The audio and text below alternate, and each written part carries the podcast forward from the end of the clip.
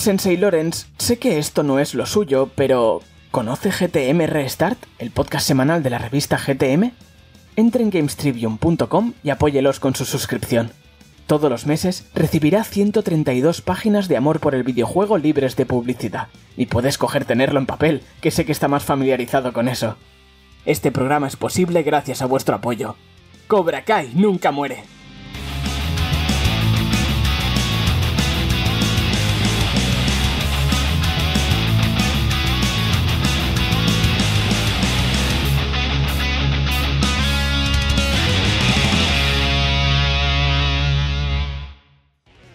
Muy buenas a todos y bienvenidos una semanita más a GTM Restart, tu podcast semanal de videojuegos. Hoy ya sí que sí, venimos otra vez, ya es GTM y recordarte que hemos lanzado nuestra nueva revista semestral Kaibun enfocada al mundo del manga, del anime y de la cultura japonesa. Así que si no conoces el proyecto todavía, pásate por kaibun.es que vas a flipar con lo que hemos preparado. Es un tomo gordo, gordo de 252 páginas hechas al milímetro y enfocadas al mundo de la cultura japonesa. Y la verdad es que la acogida está siendo muy buena, así que gracias a todos por el apoyo que nos estáis dando. Dicho lo cual, más cositas, GTM, pues estamos a puntito de desvelar las portadas de este mes. No sé si a estas alturas del programa las habremos desvelado ya o no, creo que no, así que en cualquier caso me voy a callar y no te voy a desvelar la sorpresa. Y además, eh, esta misma semana estaremos ya enviando las revistas de este mes, así que nos toca una semana cargadita de trabajo, pero aquí estamos para amenizarte la mañana, la tarde, la noche o cuando sea que nos estés escuchando.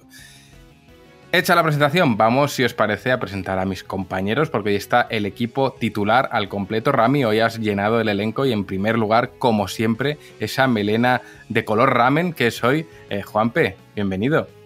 Y bien hallado. Aquí estamos una semanita más, después de ese pedazo de anuncio y de ese podcast en el que se sabían cosas, pero no se sabían, porque para cuando salía el podcast ya se sabían pues ahora ya lo sabemos todos. Así que nada, que, tenemos muchas cositas de las que, de las que hablar, muchas cositas que hacer también, así que vamos a darle duro. Vamos a darle duro porque Juanpe, tú em, he de decir que Juanpe lleva, desde que hemos anunciado Kaibun, dando altas a todas horas. Yo a las 11 de la noche le veo que llegan emails y sé que es Juanpe detrás dando altas. Así que bueno, gracias a todos por hacerle la vida imposible a Juanpe porque eso siempre está bien. Y si la melena de Juanpe es color ramen, seguimos con la comida japonesa y la melena de Rami es color taiyaki de patata morada. Rami, bienvenido. Hola, creo que nunca se ha especulado sobre el color de mi pelo, pero bueno, eh, veo que ya toca. ¿Qué tal? Eh, a mí me dijeron que la gente mayor en, Japón se suele teñir de, morado el pelo y esas cosas, o sea que mm, a mí me dijeron, ¿vale? Eh, yo he tenido conversaciones en sitios muy turbios y con personas muy extrañas, así que pues la veracidad de esto puede ser ninguna. Nada, una semanita más aquí a darlo mm, todo, a intentar que paséis un buen rato y ya está, o sea, hacerlo de todo corazón, corazón, hacer de todo corazón y lo mejor posible. Así que, pues nada, una semanita más y estamos hoy full, full equip, eso es así. Full equip, a ver, yo pensaba que en, Corea cuando ganas el juego del calamar también, también haces esas cosas, pero bueno, veo que, en Japón es tradición también. Quien no falta a la cita, como siempre, es nuestro querido, hoy lo voy a presentar el primero, Javi Bello, que es que si falla él no hay podcast, así que Javi, muchas gracias por venir. Pues muy buenas chicos, que estoy con un poquito de catarro, que ya empieza a ser una mala costumbre que estoy pillando, pero bueno, de todas maneras eso no impide que aquí estemos una semanita más, así que allá vamos. Ay, Javi, cada vez que escucho digo hay que piratearle las cosas, pero luego sé que sufre y como hoy tiene la garganta mal, vamos a intentar no evitarlo. Es que hoy es el día en el que hay que estar todo el rato. Bueno, ¿tú qué opinas, Javi? Bueno, Javi, ¿y tú de esto? Porque tú, Javi, de esto sabes un huevo y tal, y él muriéndose aquí en directo, molaría mucho. Javi, cántanos algo y ya. Eh, ojalá algún socio lo haya pedido, fíjate. Eh, quien está hoy aquí también es Sergio Carlos, que es un honor tenerte aquí, Sergio. Bienvenido a casa. Hola chicos, eh, nada, muchísimas gracias por la invitación. Hoy, bueno, con sabor a despedida, pero, pero bueno, eh, sí que me gustaría eh, dar la enhorabuena a todo el equipo de GTM por, por ese proyecto, por Kaibun, porque creo que mm, va a tener mucho éxito. es un proyecto que soy consciente del trabajo que ha llevado detrás y sobre todo que va a cubrir un espacio que nadie estaba eh, nadie estaba abasteciendo de la manera que lo vais a hacer vosotros y encima la calidad es altísima, así que enhorabuena por ello. ¿Qué le quiero yo a Sergio? eh? De despedida nada, si vamos a seguir tocándote las narices. Sergio, tú no te preocupes, no nos vas a perder de vista.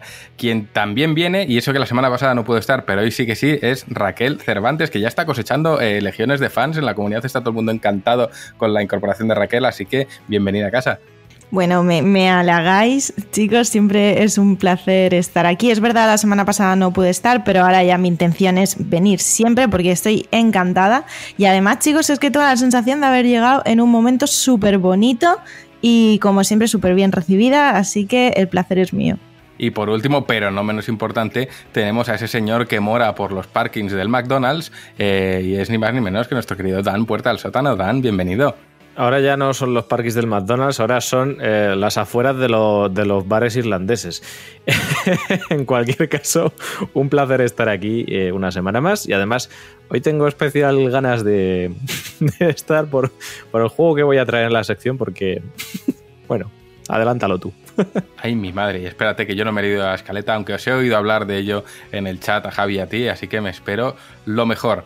Si os parece, bloquecito actualidad de esta semanita vamos a hablar sobre las cifras de Xbox en el mundo en su informe financiero que han publicado en el último trimestre y además vamos a hablar del recién, del recién anunciado Xbox and Bethesda Showcase. Saltamos a la compañía azul porque PlayStation va a fijar como requerimiento la publicación de demos para su servicio de PlayStation Plus. Y por último, en la compañía roja, en Nintendo, en los de Kyoto, han anunciado su calendario y confirmado además con, lanzamientos que de momento son para este año, para 2022 hablaremos después del melocotonazo de qué nos apareció Nintendo Switch Sports, porque estamos eh, unos cuantos de aquí ya jugando al titulito y os vamos a contar nuestras impresiones y después nos vamos directos al sótano con Dan porque, bueno, se va a poner al frente de uno de los juegos más peculiares de territorio nipón. Es un simulador de vida conocidísimo del conocidísimo Takeshi Kitano. Así que, bueno, eh, no hace falta decir mucho más, pero el juego es Takeshi's Challenge. Y en las preguntas de los socios como estamos hasta arriba de trabajo, os hemos pedido que nos mandéis vuestras preguntas, dudas, recomendaciones, amenazas y demás. Así que estamos sorteando una clave para PlayStation 4 de Lost Words Beyond the Page. Y cerraremos, como siempre, contando a qué estamos jugando y demás cosas clásicas que si eres oyente conoces de sobra. Así que no me entretengo ni un minuto más. Si te gusta lo que tenemos en el menú, quédate con nosotros que vas a pasar un ratito agradable. Te habla Juan Tejerina, a los mandos Javi Bello y como diría Borja Ruete, empezamos.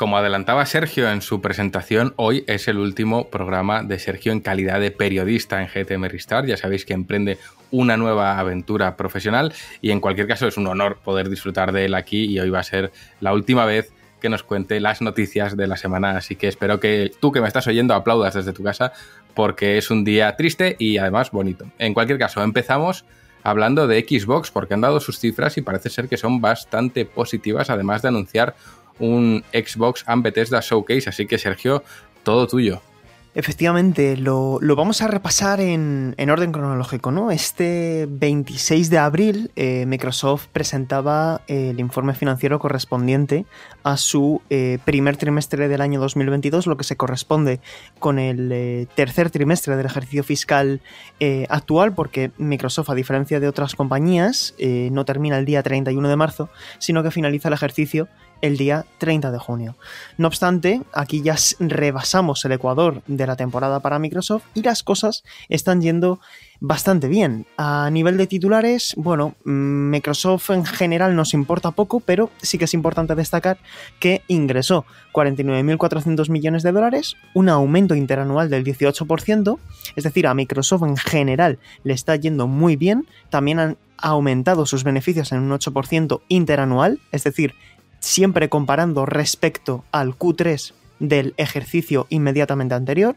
Y si nos fijamos directamente en el área gaming, en Microsoft Gaming, lo que entendemos como Xbox, estamos hablando de un Q3 eh, que se ha traducido en 3.740 millones de dólares americanos en ingresos. Es la cifra más alta de la historia de Microsoft, de Xbox, desde que la conocemos como tal. Para que os hagáis una idea, el año pasado, en estas mismas fechas, hablaban de 3.533 millones de dólares eh, facturados y en 2020, en lo que sería el, el ejercicio eh, ha terminado justo antes de la pandemia, ¿no?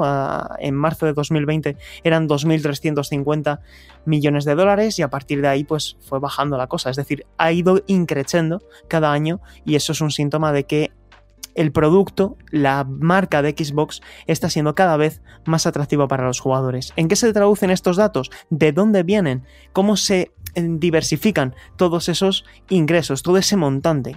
Pues el 81% procede del contenido, es decir, de todo lo que es más allá del hardware, lo que son eh, suscripciones, venta directa de software, DLCs, etc. El 19% proviene del hardware.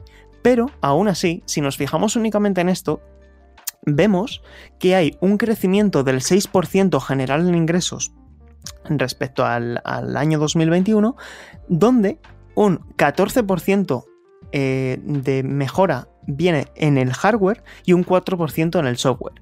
Según em, según la propia Microsoft, en declaraciones a los periodistas que asistieron a la presentación de resultados, en concreto Amy Hood, la eh, jefa de finanzas de Microsoft, eh, respondió a la pregunta de Dina Bass de Bloomberg que Xbox estaba ganando cuota de mercado. Porque claro, que para que la gente lo entienda bien, que una compañía venda más o que haya vendido más que el año anterior no significa necesariamente que tenga mayor cuota de mercado, porque puede darse la circunstancia de que tu competencia directa también esté vendiendo más de una manera proporcional y que por lo tanto lo que tú has crecido no sea suficiente para restar espacio, para restar eh, liderazgo a la competencia a la que están persiguiendo, que con nombre y apellidos se llama Nintendo y se llama eh, Sony, PlayStation. Y en este caso están diciendo que ha ganado cuota de mercado.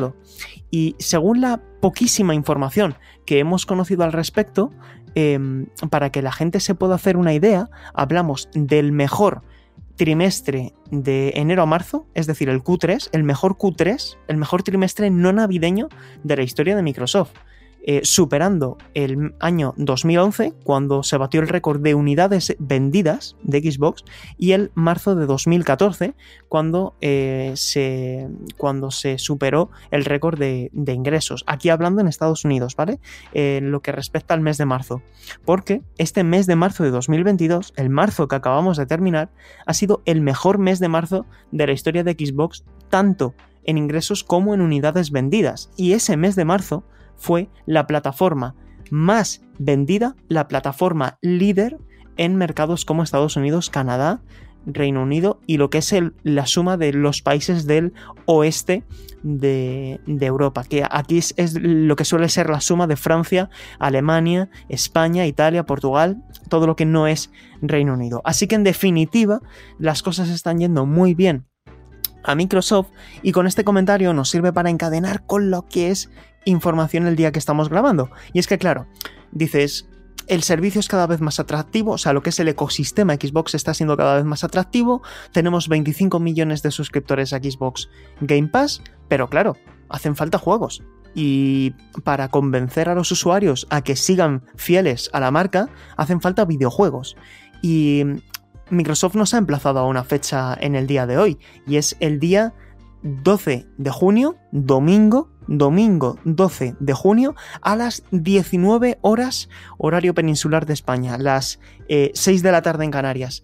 Em, ese día, ese día, ese Xbox and Bethesda Games Showcase, que es el mismo nombre que tuvo el evento el año pasado, conoceremos todas las novedades de Xbox Game Studios y Bethesda Game Studios, aunque ahora ya son lo mismo, pero para que entendamos lo que es Xbox por un lado y Bethesda por otro, eh, se incluirá eh, la última información sobre el ecosistema Xbox, próximos lanzamientos que llevarán a Xbox Game Pass y presumiblemente también fechas de lanzamiento y anuncios de los estudios internos de Xbox.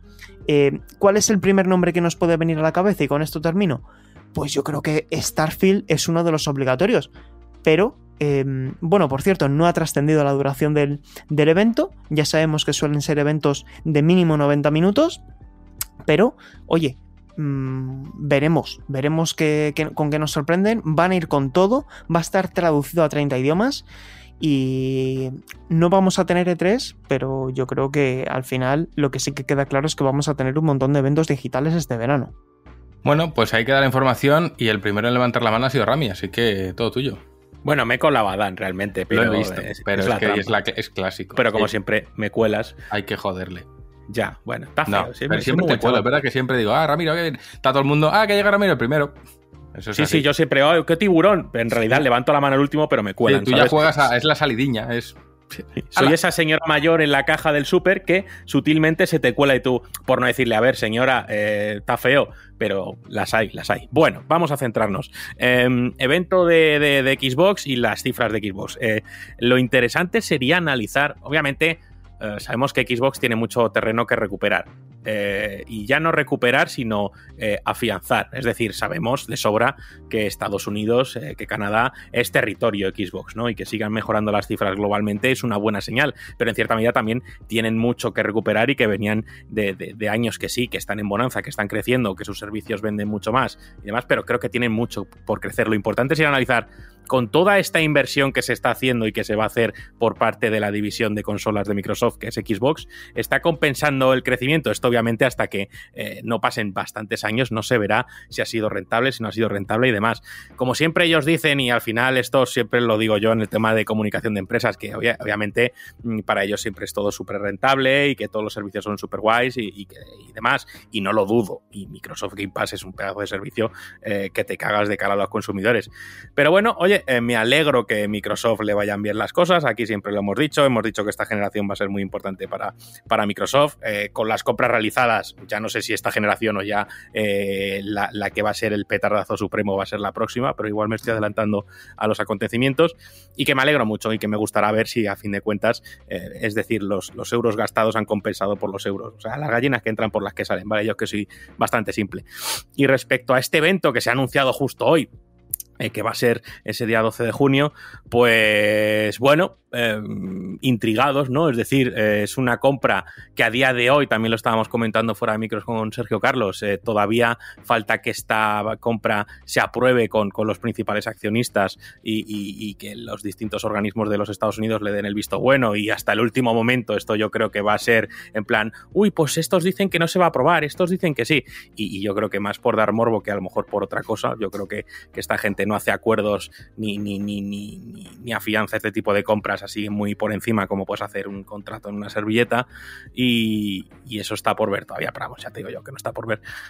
Pero me llama mucho la atención, es decir, qué vamos a ver en este evento, cuánto durará este evento, qué van a enseñar, qué no van a enseñar, eh, tendrán algo para este año aparte de lo ya anunciado con lo que puedan poner a, Microsoft eh, en el mapa, porque recordemos que hemos estado diciendo que, Xbox y que PlayStation este año de momento tienen un erial bastante amplio, sí que tienen algún lanzamiento destacado y tenemos ese Starfield, tenemos ese Forspoken, pero no hay mucho más allá de, de que te venda una consola como tal. Entonces no sé si este evento, eh, además de eh, re- recordar un, marco eh, como puede ser el del E3, al final de una fecha eh, veraniega y demás, y, han dicho establecerse y han querido establecerse ahí, me da mucha curiosidad por lo que vamos a ver en este evento. Me da mucha curiosidad por cómo lo va a hacer Xbox, porque muchas veces los eventos se le atragantan, ¿vale? Y no sabe hacer unas comunicaciones que muchas veces se podía haber ahorrado minutos y podía haberlo hecho mejor. Y hemos tenido ejemplos de la propia Xbox que lo han hecho bien. Y me da mucha curiosidad porque creo que en este evento eh, tiene que haber ya cosas eh, eh, algo más tangibles. Entonces, bueno, tengo muchas ganas. Y, y por ponerle una vela a Harrison Ford y que digan algo de Indiana Jones. Pero ya, a ver, no me lo digáis, ya sé yo que no van a decir nada y que eso hasta 2037 no va a salir. Pero bueno, oye, soñar es gratis. Oye, ¿por qué no? ¿Quién sabe? Si la esperanza es lo último que se pierde. Oye, igual te dan una sorpresa. Dan, cuéntanos. Uy, la esperanza es lo último que se pierde, entonces yo voy a seguir esperando mi Banjo Kazooie. Yo creo que este año es el bueno. Tú espera, Sinceramente tú no lo creo. Yo espero sentado y ahí me va, se me va a quedar el culo carpeta. Pues, mm, joder, mucho que decir. Em, respecto a Xbox, me sorprende muchísimo, con el panorama actual y el contexto que tenemos, que haya conseguido recuperar todo este mercado en un momento en el que no está lanzando ningún videojuego eh, digamos, importante que te vaya a vender uno de sus productos, una de sus consolas, y sea justo en este momento, sé que hay muchos factores más que influyen, por supuesto, pero sea justo ahora que no está lanzando nada frente a PlayStation, que sí que ha lanzado en los últimos meses eh, títulos de, gran importancia como Horizon o Gran Turismo o, bueno, o, Ghostwire Tokyo, que viene de la propia, en este caso, eh, Xbox, ¿no? De, Xbox Game Studios, viene de Bethesda actualmente, de Tango Gameworks.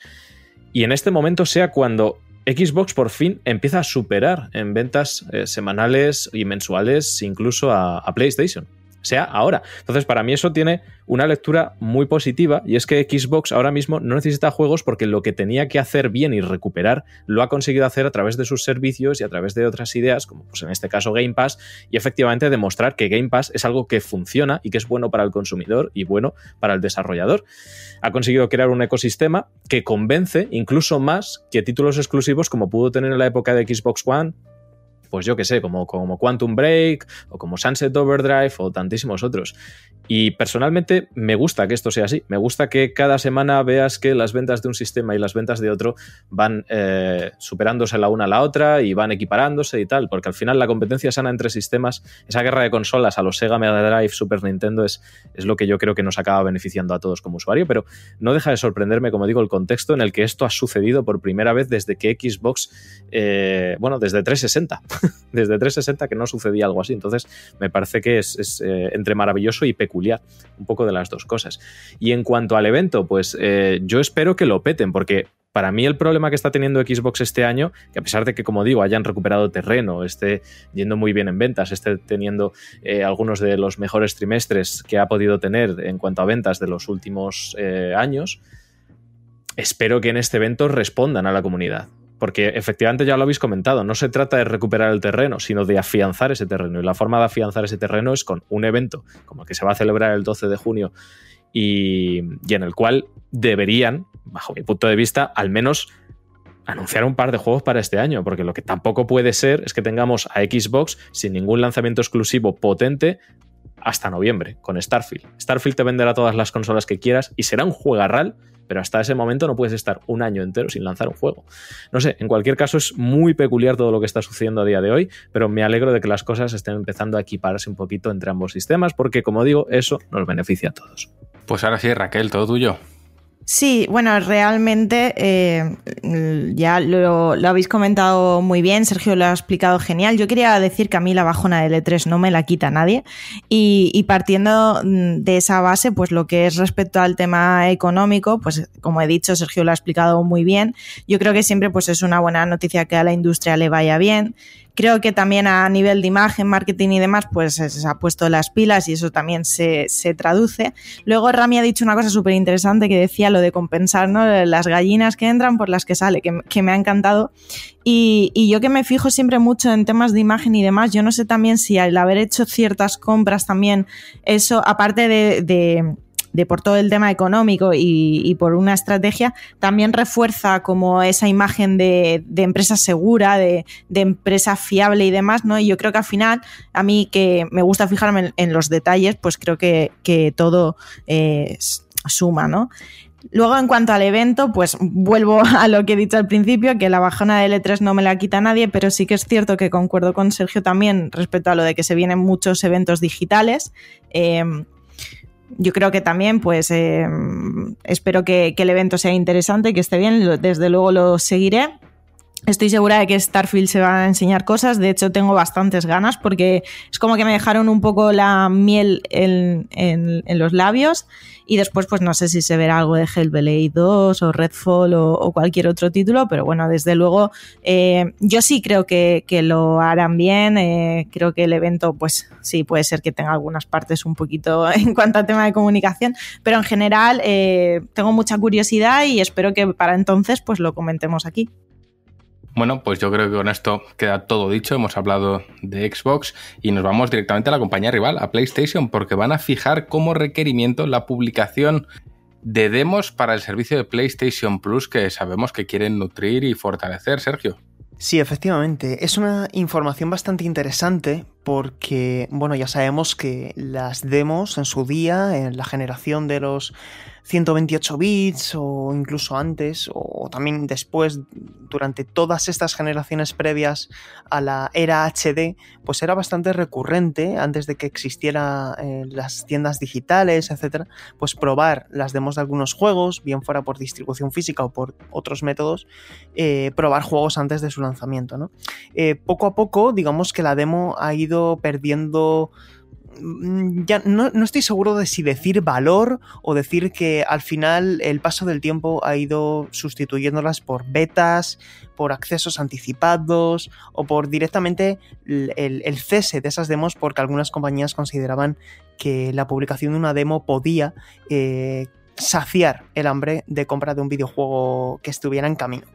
La cuestión es que Sony, de acuerdo con una información que han reportado los compañeros de Game Developer, que es lo que antiguamente conocíamos como Gamasutra, eh, han tenido acceso a un documento que se ha enviado, que ha enviado la propia Sony Interactive Entertainment a estudios de desarrollo, ¿vale? Eh, en una nota, en una carta, en la que se explica a estos estudios que mm, a partir de, las próximas fechas, ¿vale? En, en el futuro próximo, los videojuegos que tengan un precio superior a lo que son 33 euros al cambio, cabe decir que no sería una medida de carácter retroactivo, es decir, sería de los videojuegos que se publiquen a partir del momento en que se aplique, eh, se haga oficial esta norma, de la cual, por cierto, Sony no ha, no ha confirmado ni desmentido la veracidad de, de esta carta. Pero el caso es que la publicación de una demo de al menos dos horas de duración jugable será, sería en caso de ser así, un requisito indispensable para publicar videojuegos de PlayStation 5 y PlayStation 4 en PlayStation Store, en la cadena de distribución digital de PlayStation. Entonces, las dudas que podíamos tener cuando conocimos esta información inicialmente era si eh, estas demos las iba a tener que hacer el propio estudio de desarrollo. Imaginad que somos un equipo de apenas 15 o 20 eh, eh, trabajadores y nuestro juego iba a tener un PVP de 39 euros. Pues a lo mejor algunos estudios iban a decir, oye, vamos a ponerlo a 29 y nos quitamos esto porque una demo, em, si no es únicamente extraer ese contenido y hacerlo, o sea, y publicarlo como demo, pues a lo mejor nos lleva un trabajo extra. Quiero decir que ahí se establecía un debate eh, con cierto grado de disconformidad, ¿no? Pero claro, analizando bien esta información, Gematsu ha actualizado su noticia este 27 de abril y aseguran que, por un lado, Game Cult y Kotaku reportan eh, por diferentes fuentes, es decir, tenemos dos fuentes a las que acogernos, que Sony se encargaría de generar esta demo. Es decir, in-house, la propia Sony, ya teniendo acceso a la versión final del juego se encargaría de hacer estas dos horas de, de, demostración jugable sin requerir de ese modo trabajo adicional por parte de los desarrolladores. Cabe decir un aspecto que no he comentado antes,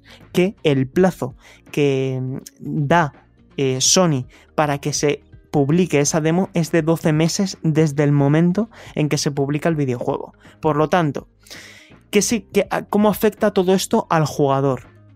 Pues en caso de que PlayStation dé el pistoletazo de salida a esta, eh, a esta, a esta medida, los usuarios, que esto no lo he dicho al principio y debería haberlo dicho, los usuarios de PlayStation Plus Premium ¿vale? Tendrían acceso a estas demos, porque estas demos no serían para todo el mundo, serían para los suscritos a PlayStation Plus Premium, que es la tercera categoría, la de mayor precio, de la nueva modalidad de suscripción que llegará a partir de este mes de junio a, todo el mundo. Así que así están un poco las cosas, pero insisto, este reporte adelantado por fuentes periodísticas todavía no está confirmado por Sony, aunque todo hace indicar que así será. Bueno, pues ahí está la información y esta vez ha sido otra vez Rami, no, ha sido Juanpe el primero en levantar la manita, así que Juanpe, todo tuyo.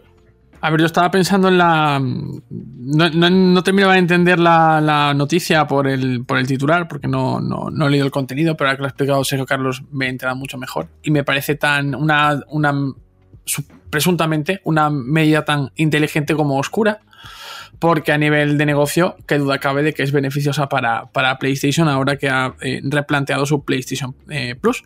Pero me parece eh, un poquito oscuro de cara a los, a los em, desarrolladores, sobre todo a los que son más pequeñitos, que son los que van a tener seguramente lanzamientos más, em, más acotados, ¿no? Más que se van a, insertar en este tipo de, de, precio.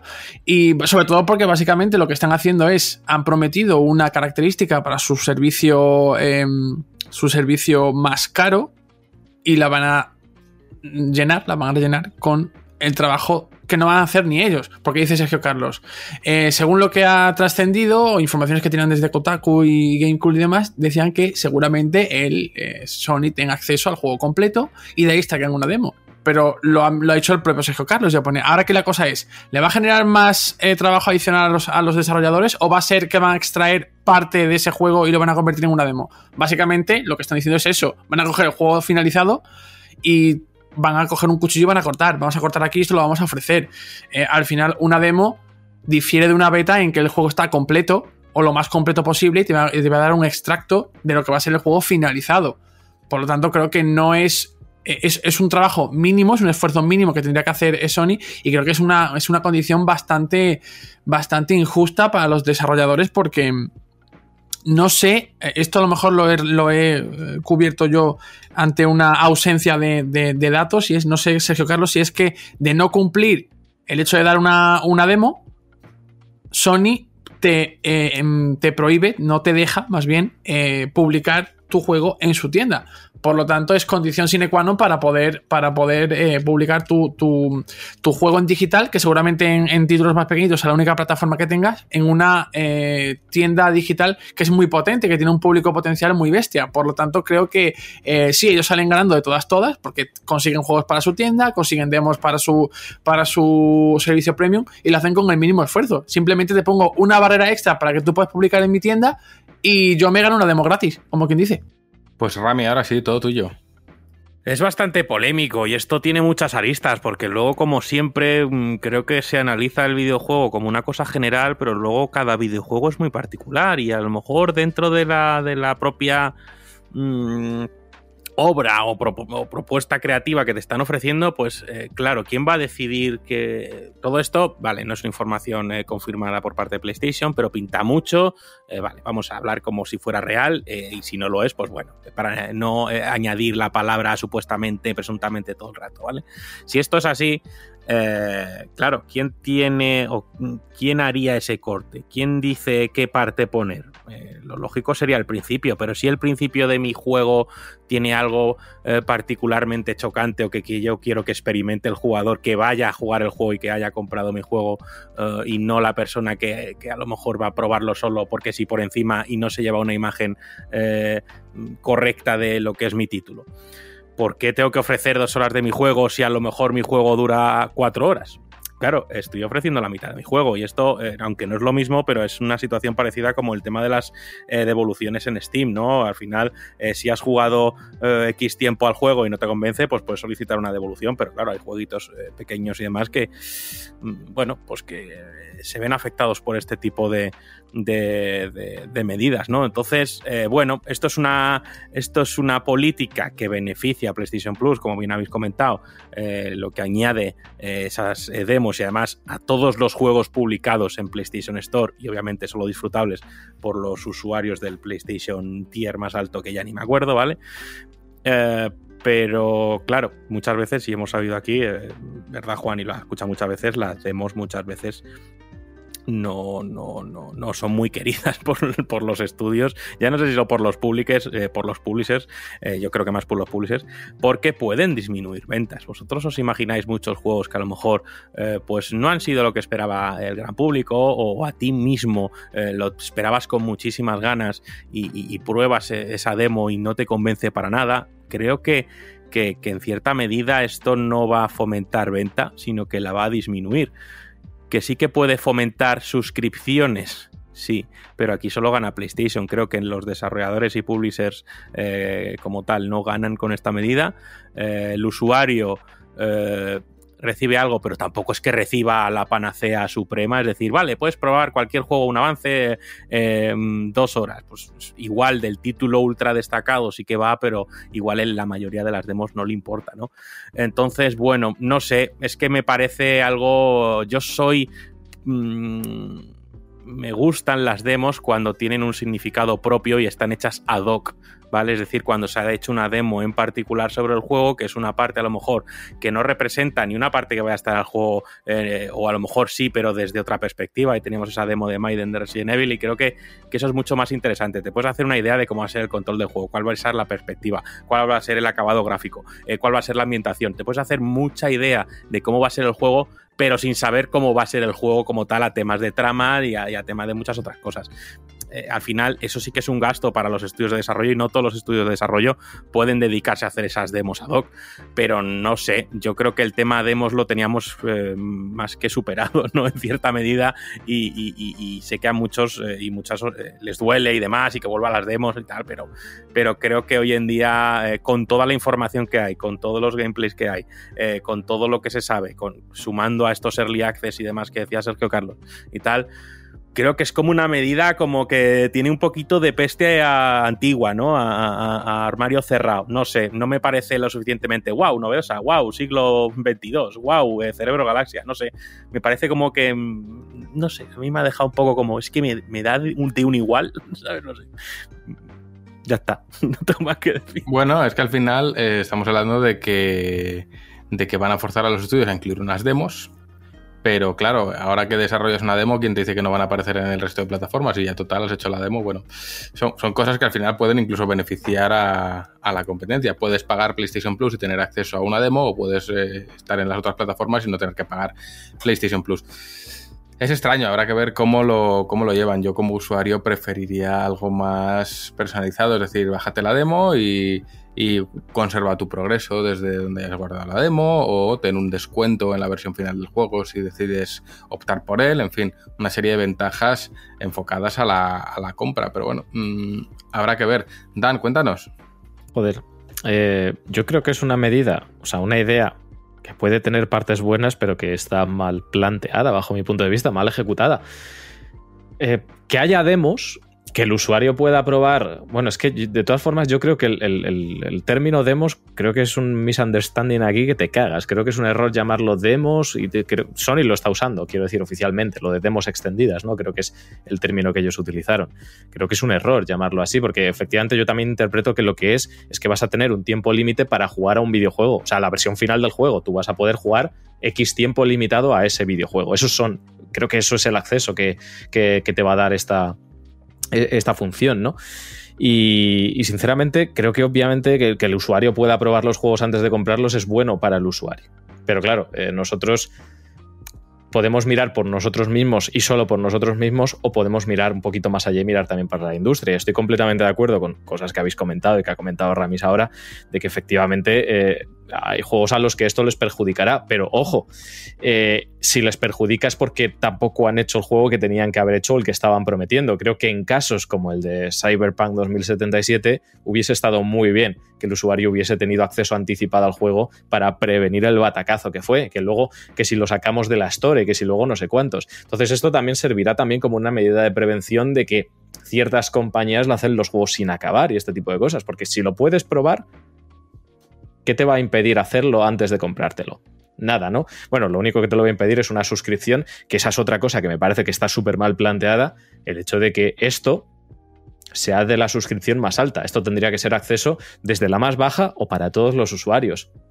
Pero bueno, han decidido meterlo como si fuese aquí algo super mega ultra premium para la élite de la élite, para los sibaritas que se comen los sneakers con cuchillo y tenedor, pues eh, no lo veo. O sea, es que no lo sé. Eh, está muy bien que haya demos y por supuesto eso es bueno para el usuario, que puede prevenirse de títulos que a lo mejor o no le gustan o considera que no es, que no es apto para él por, por, X eh, cosa en concreto, por, lo que sea, pero eh, más allá de eso, pues efectivamente son ventas que pueden restar y son eh, malos resultados quizá para la desarrolladora y que sea una imposición, pues tampoco me hace gracia, aunque luego la desarrolle la propia Sony, no sé, son un montón de movidas aquí que, no sé, me, me parece distópico casi hasta en ciertos puntos, de si quieres publicar en mi consola, que sepas que va a haber una demo. Así que si tu juego es una mierda y luego no vende, ah, Sorry. No sé, no mola, no mola. Bueno, pues eh, Sergio, cuéntanos. Bueno, en realidad, perdona, me cuelo eh, rápidamente, pues no hagas mierdas de juegos, ¿no? claro, eso puede ser lo rápido para el estudio, pero es eso, al final luego, ¿qué, es un buen juego? ¿Qué no es un buen juego? Al final sabemos que cada uno tiene unos gustos y demás, pero, pero sí, que, que sí, que sí, eh, que lo firmo totalmente, Sergio, perdona.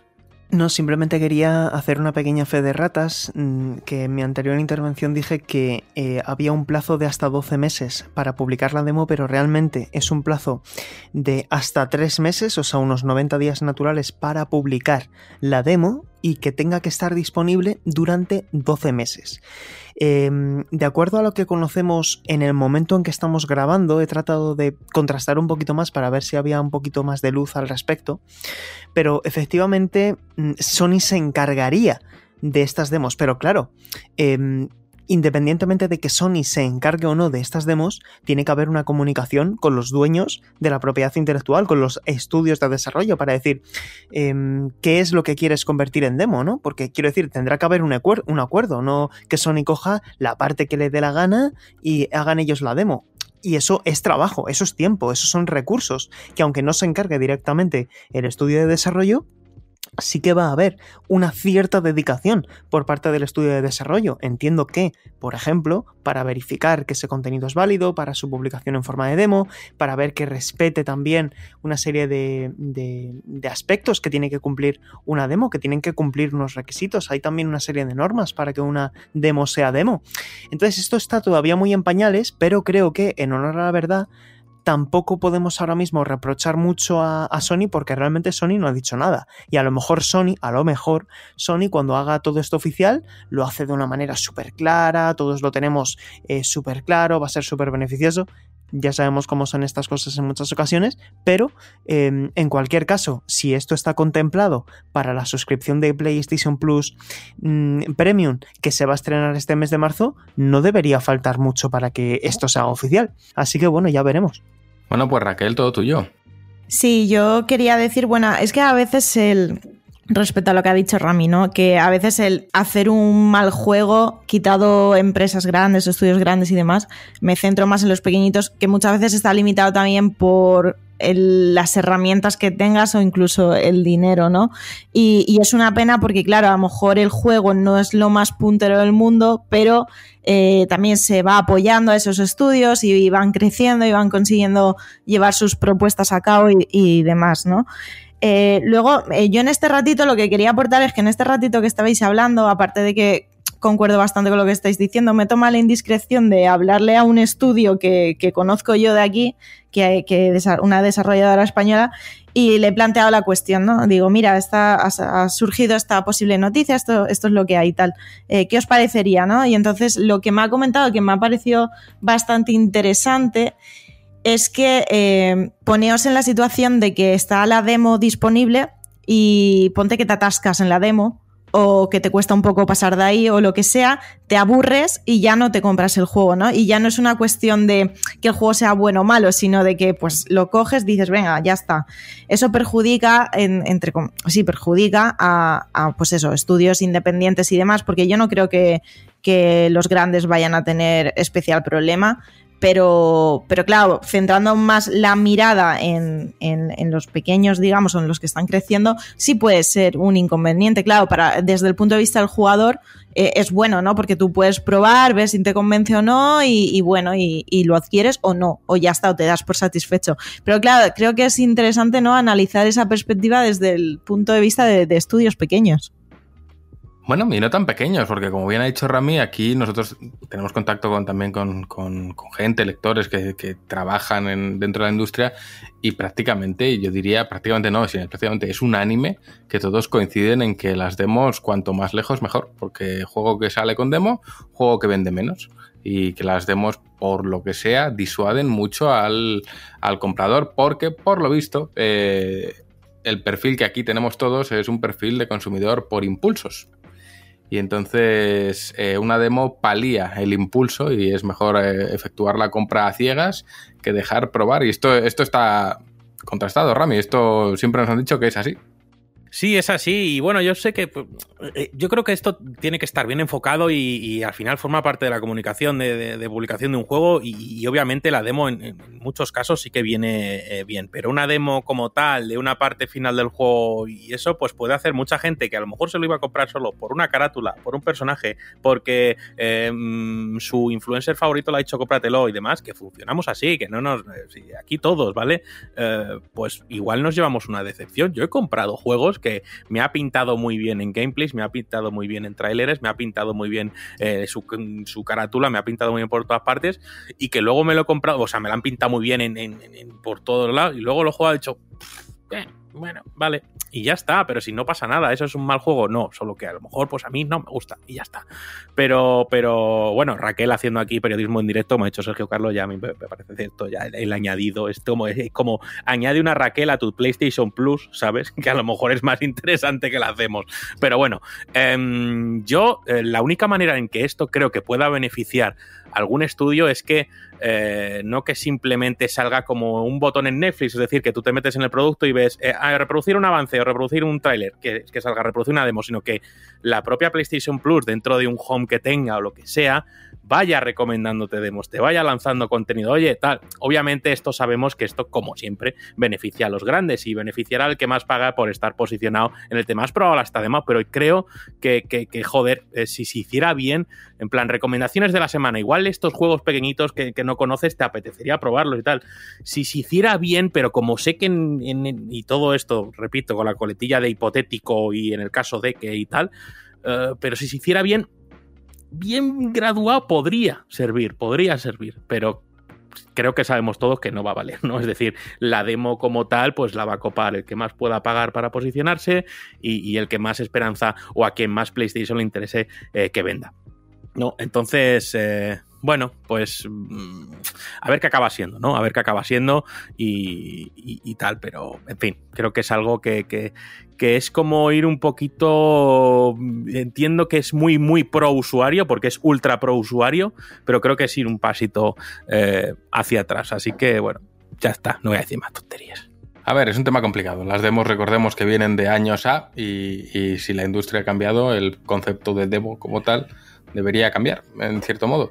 Yo no lo veo mal, pero también pienso que, mm, que el tema demo es necesario porque obviamente quieres probar el producto. Creo que en, en cualquier otro mercado puedes probarlo. Tú puedes ir al IKEA y ver si te convence una silla o no te convence. Tú puedes ir a, a un montón de, sitios y al final ver una librería y ver si un libro te convence más o te convence menos. Raro es que no puedas probar un producto y más cuando estamos hablando de un precio que, ya eh, barato no es. Incluso aplicado, perdona Juan, aplicado al software. Muchos tienen eh, trials version, que pruebas el software 15 días o lo que sea, y dices, este software me convence y lo pagas, ¿no? Pero claro, estamos como diciendo aquí al tema de los juegos, en plan, no, pobrecitos, y si luego del juego es malo, ah, bueno, pues haz lo bueno, pero mm, es que son, son muchas aristas en esta movida. Son muchas aristas, pero creo que en esto también entraría en juego el hecho de que los juegos son eminentemente caros. Si fuesen más baratos, bueno, vale, venga, son 15 pavos, ok. Pero si pruebas la demo y ah, son 60, hostia, ya ves, el salto que se produce psicológicamente es mucho mayor. Con el software lo que ocurre es que normalmente son precios asequibles. Yo me he bajado el otro día un detector de archivos duplicados porque tenía el disco duro a reventar, vale 10 pavos. Y lo he probado y no lo he pagado, ¿eh? Digo, bueno, también la demo y sigo con la demo probando.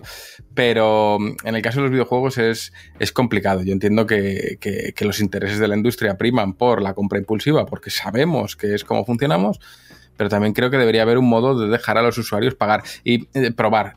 Y quizás la solución sería buscar un método mixto, es decir, vale, eh, pues tú puedes comprar el juego a, mm, de hecho es muy parecido a lo que hace en Steam o muy cercano, a los 60 euros de rigor, eh, puedes jugar, pero si por lo que sea te cansas del juego antes del momento tal, lo puedes devolver, no al precio completo, pero sí que se te devuelve una parte de... Entonces lo estás probando como una demo y si es una demo no estás perdiendo la venta entera. Pero claro, es que estamos hablando de o desembolsas 60 pavos de golpe, o lo compras de segunda mano y la desarrolladora no ve nada, o qué. Entonces creo que deberían buscar un método híbrido en el decir, bueno, vale, el usuario puede pagar eh, hasta cierto punto, puede comprar el primer 25% del juego. Ya está. Si te gusta, si quieres seguir, desbloquea el juego completo y si no, bueno, has pagado un 25% y has jugado un 25%. No soy yo la mente pensante que debería dar con la solución, pero sí que creo que a los jugadores, y sobre todo ahora con los precios que hay, les facilitaría mucho la vida y la decisión de compra poder jugar ya no una demo, porque a veces las demos que hemos probado nosotros, incluso de chavales, ni siquiera reflejan el estado del juego real, son, son, son otra cosa. Pero sí, pues coño, yo voy a la FNAC y puedo leerme las primeras páginas de un libro, vas a Kindle y te deja leerte las primeras páginas también. Es ese, oye, pues eh, permíteme experimentar los primeros momentos del juego, pagaré X, pero no no pagar por la versión completa si no sé si me va a gustar. Pero bueno, es complicado porque es un sistema que ahora mismo se beneficia precisamente de un perfil de compra claramente impulsivo, que es el que tenemos la mayoría de los jugadores. Raquel, cuéntame. Sí, no, yo quería señalar, mira, respecto a lo que has dicho de, Steam, eh, que lo, quiero relacionar porque me ha parecido muy interesante. Sé que no es exactamente lo mismo y sé que el perjuicio que puede haber, entre comillas, a lo mejor desarrolladoras más pequeñas, y perdonad que sea como muy pesada con ello, pero es que siempre me, gusta como dar visibilidad a la gente que se esfuerza por desarrollar títulos, que a veces la gente se cree que, que hacer un videojuego a veces es algo muy fácil y hay mucho esfuerzo detrás, ¿no? Entonces, perdonad que me ponga pesada, pero fíjate lo que decías de Steam, ¿no?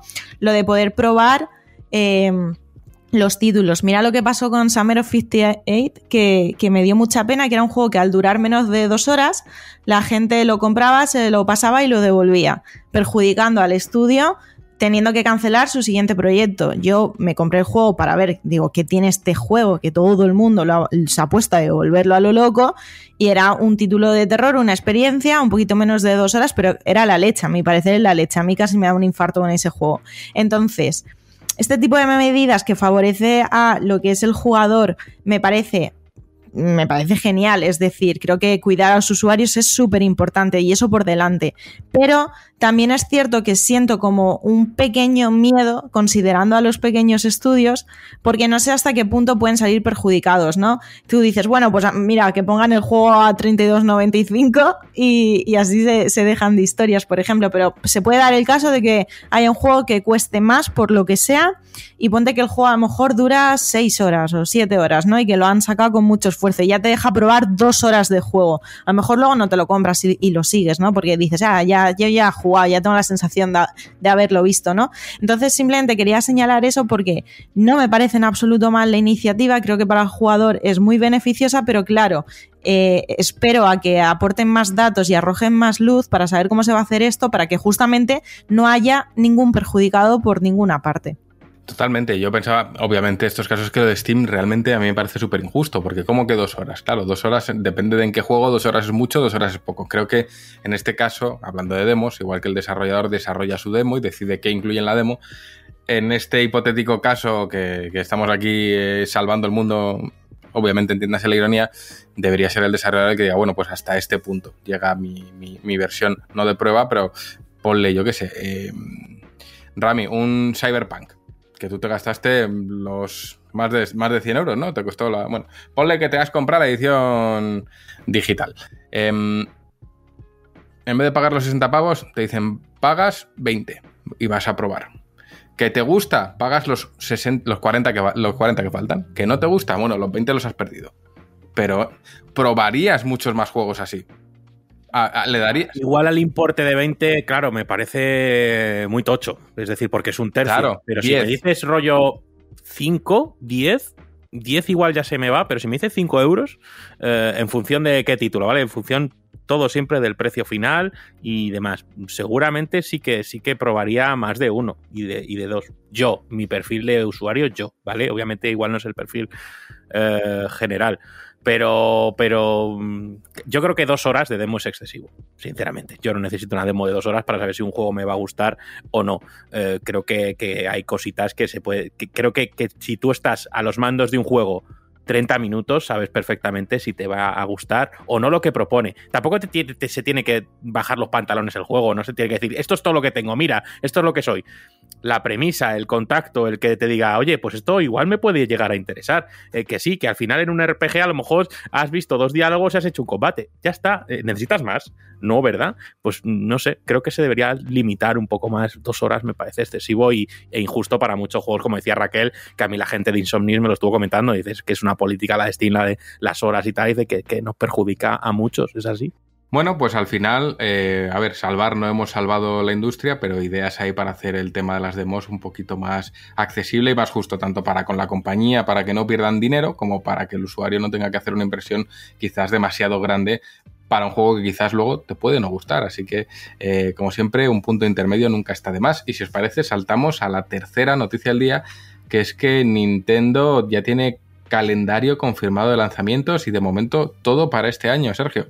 Sí, bueno, básicamente mm, durante estos últimos, eh, iba a decir meses, vamos a dejarlo mejor en semanas, eh, se han producido diferentes cambios en las fechas de lanzamiento eh, provisionales que tenían algunos de los videojuegos clave de Nintendo Switch para lo que resta del año 2022, dejando al margen el retraso indefinido de Advance Wars, del remake de Advance Wars 1 más 2 para Nintendo Switch, eh, con motivo de la situación internacional que estamos viviendo, el conflicto entre Rusia y Ucrania, pues bueno, ya veremos cuando se publica ese videojuego, pero eh, había dos títulos que tenían ese, ese típico TBA, ¿no? To be announced, la fecha estaba pendiente de concretar. Sabíamos que Xenoblade Chronicles 3 iba a llegar el mes de septiembre y sabíamos que Splatoon 3 iba a llegar en verano y finalmente la fecha de estos dos videojuegos es Xenoblade Chronicles 3 el 29 de julio es decir, un día después de Digimon Survive, 28 de julio, que también ha sido noticia durante estos últimos días, porque afortunadamente nos va a llegar eh, coincidiendo con la fecha japonesa, uno de los grandes estrenos de Bandai Namco para este año. Life Alive, 22 de julio, eh, Clonoa, Fantasy Reverie Series, 8 eh, de julio, en fin, se está quedando la cosa muy interesante para esta primavera y para este verano, pero claro, decíamos, ¿cómo es posible que Xenoblade que estaba para septiembre, se adelante al 29 de julio, que es prácticamente agosto, ¿no? Se adelante un mes. Mucha gente dijo con acierto que si esto quería decir que Splatoon se nos iba al mes de finales de agosto, septiembre o octubre, como a más tardar. Porque claro, dijeron verano. Y efectivamente, Splatoon va a salir el día 9 de septiembre. Que por cierto, el otro día publiqué una infografía y de todas las fechas que hay, hay una que está mal, así que pido disculpas porque puse 7 de septiembre, pero en verdad es el día 9 de septiembre. Em, hay muchas cosas para este verano, efectivamente, porque haciendo un repaso rápido sobre los highlights, los títulos más importantes para Nintendo Switch de lo que resta de año por ahora, que sepamos por ahora, tenemos ese Nintendo Switch Sports el 29 de abril, Mario Strikers el 10 de junio, Fire Emblem Warriors 3 Hopes el 24 de junio, Monster Hunter Break Sunbreak el 30 de junio, eh, como decía, Xenoblade Chronicles 3 el 29 de julio, Splatoon 3 el 9 de septiembre, y luego tenemos ahí Bayonetta 3 en 2022, Mario Rabbids Sparks of Hope el en 2022, Escarlata y Púrpura a finales de año, sin nombrar, o sea, todo esto sin citar todos esos third party, algunos de ellos exclusivos temporales, otros de ellos no exclusivos, pero con el atractivo de poderse jugar en portátil, ya sabéis.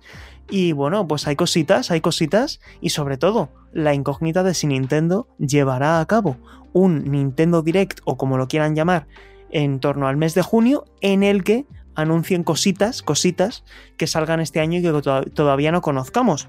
Esto ya ha pasado en, el, en, el, en tiempos pretéritos con Nintendo que han anunciado videojuegos con apenas unos meses de margen hasta su salida. Así que esta, es estos son los datos, pero creo que imaginación e ideas y quinielas tenemos todos. Hay que decir que eh, estamos ante uno de los pocos casos de no solo no hay retraso, sino que se adelanta un juego. Esto ya es la hostia. Rami, eso lo tenían en la nevera ya metido.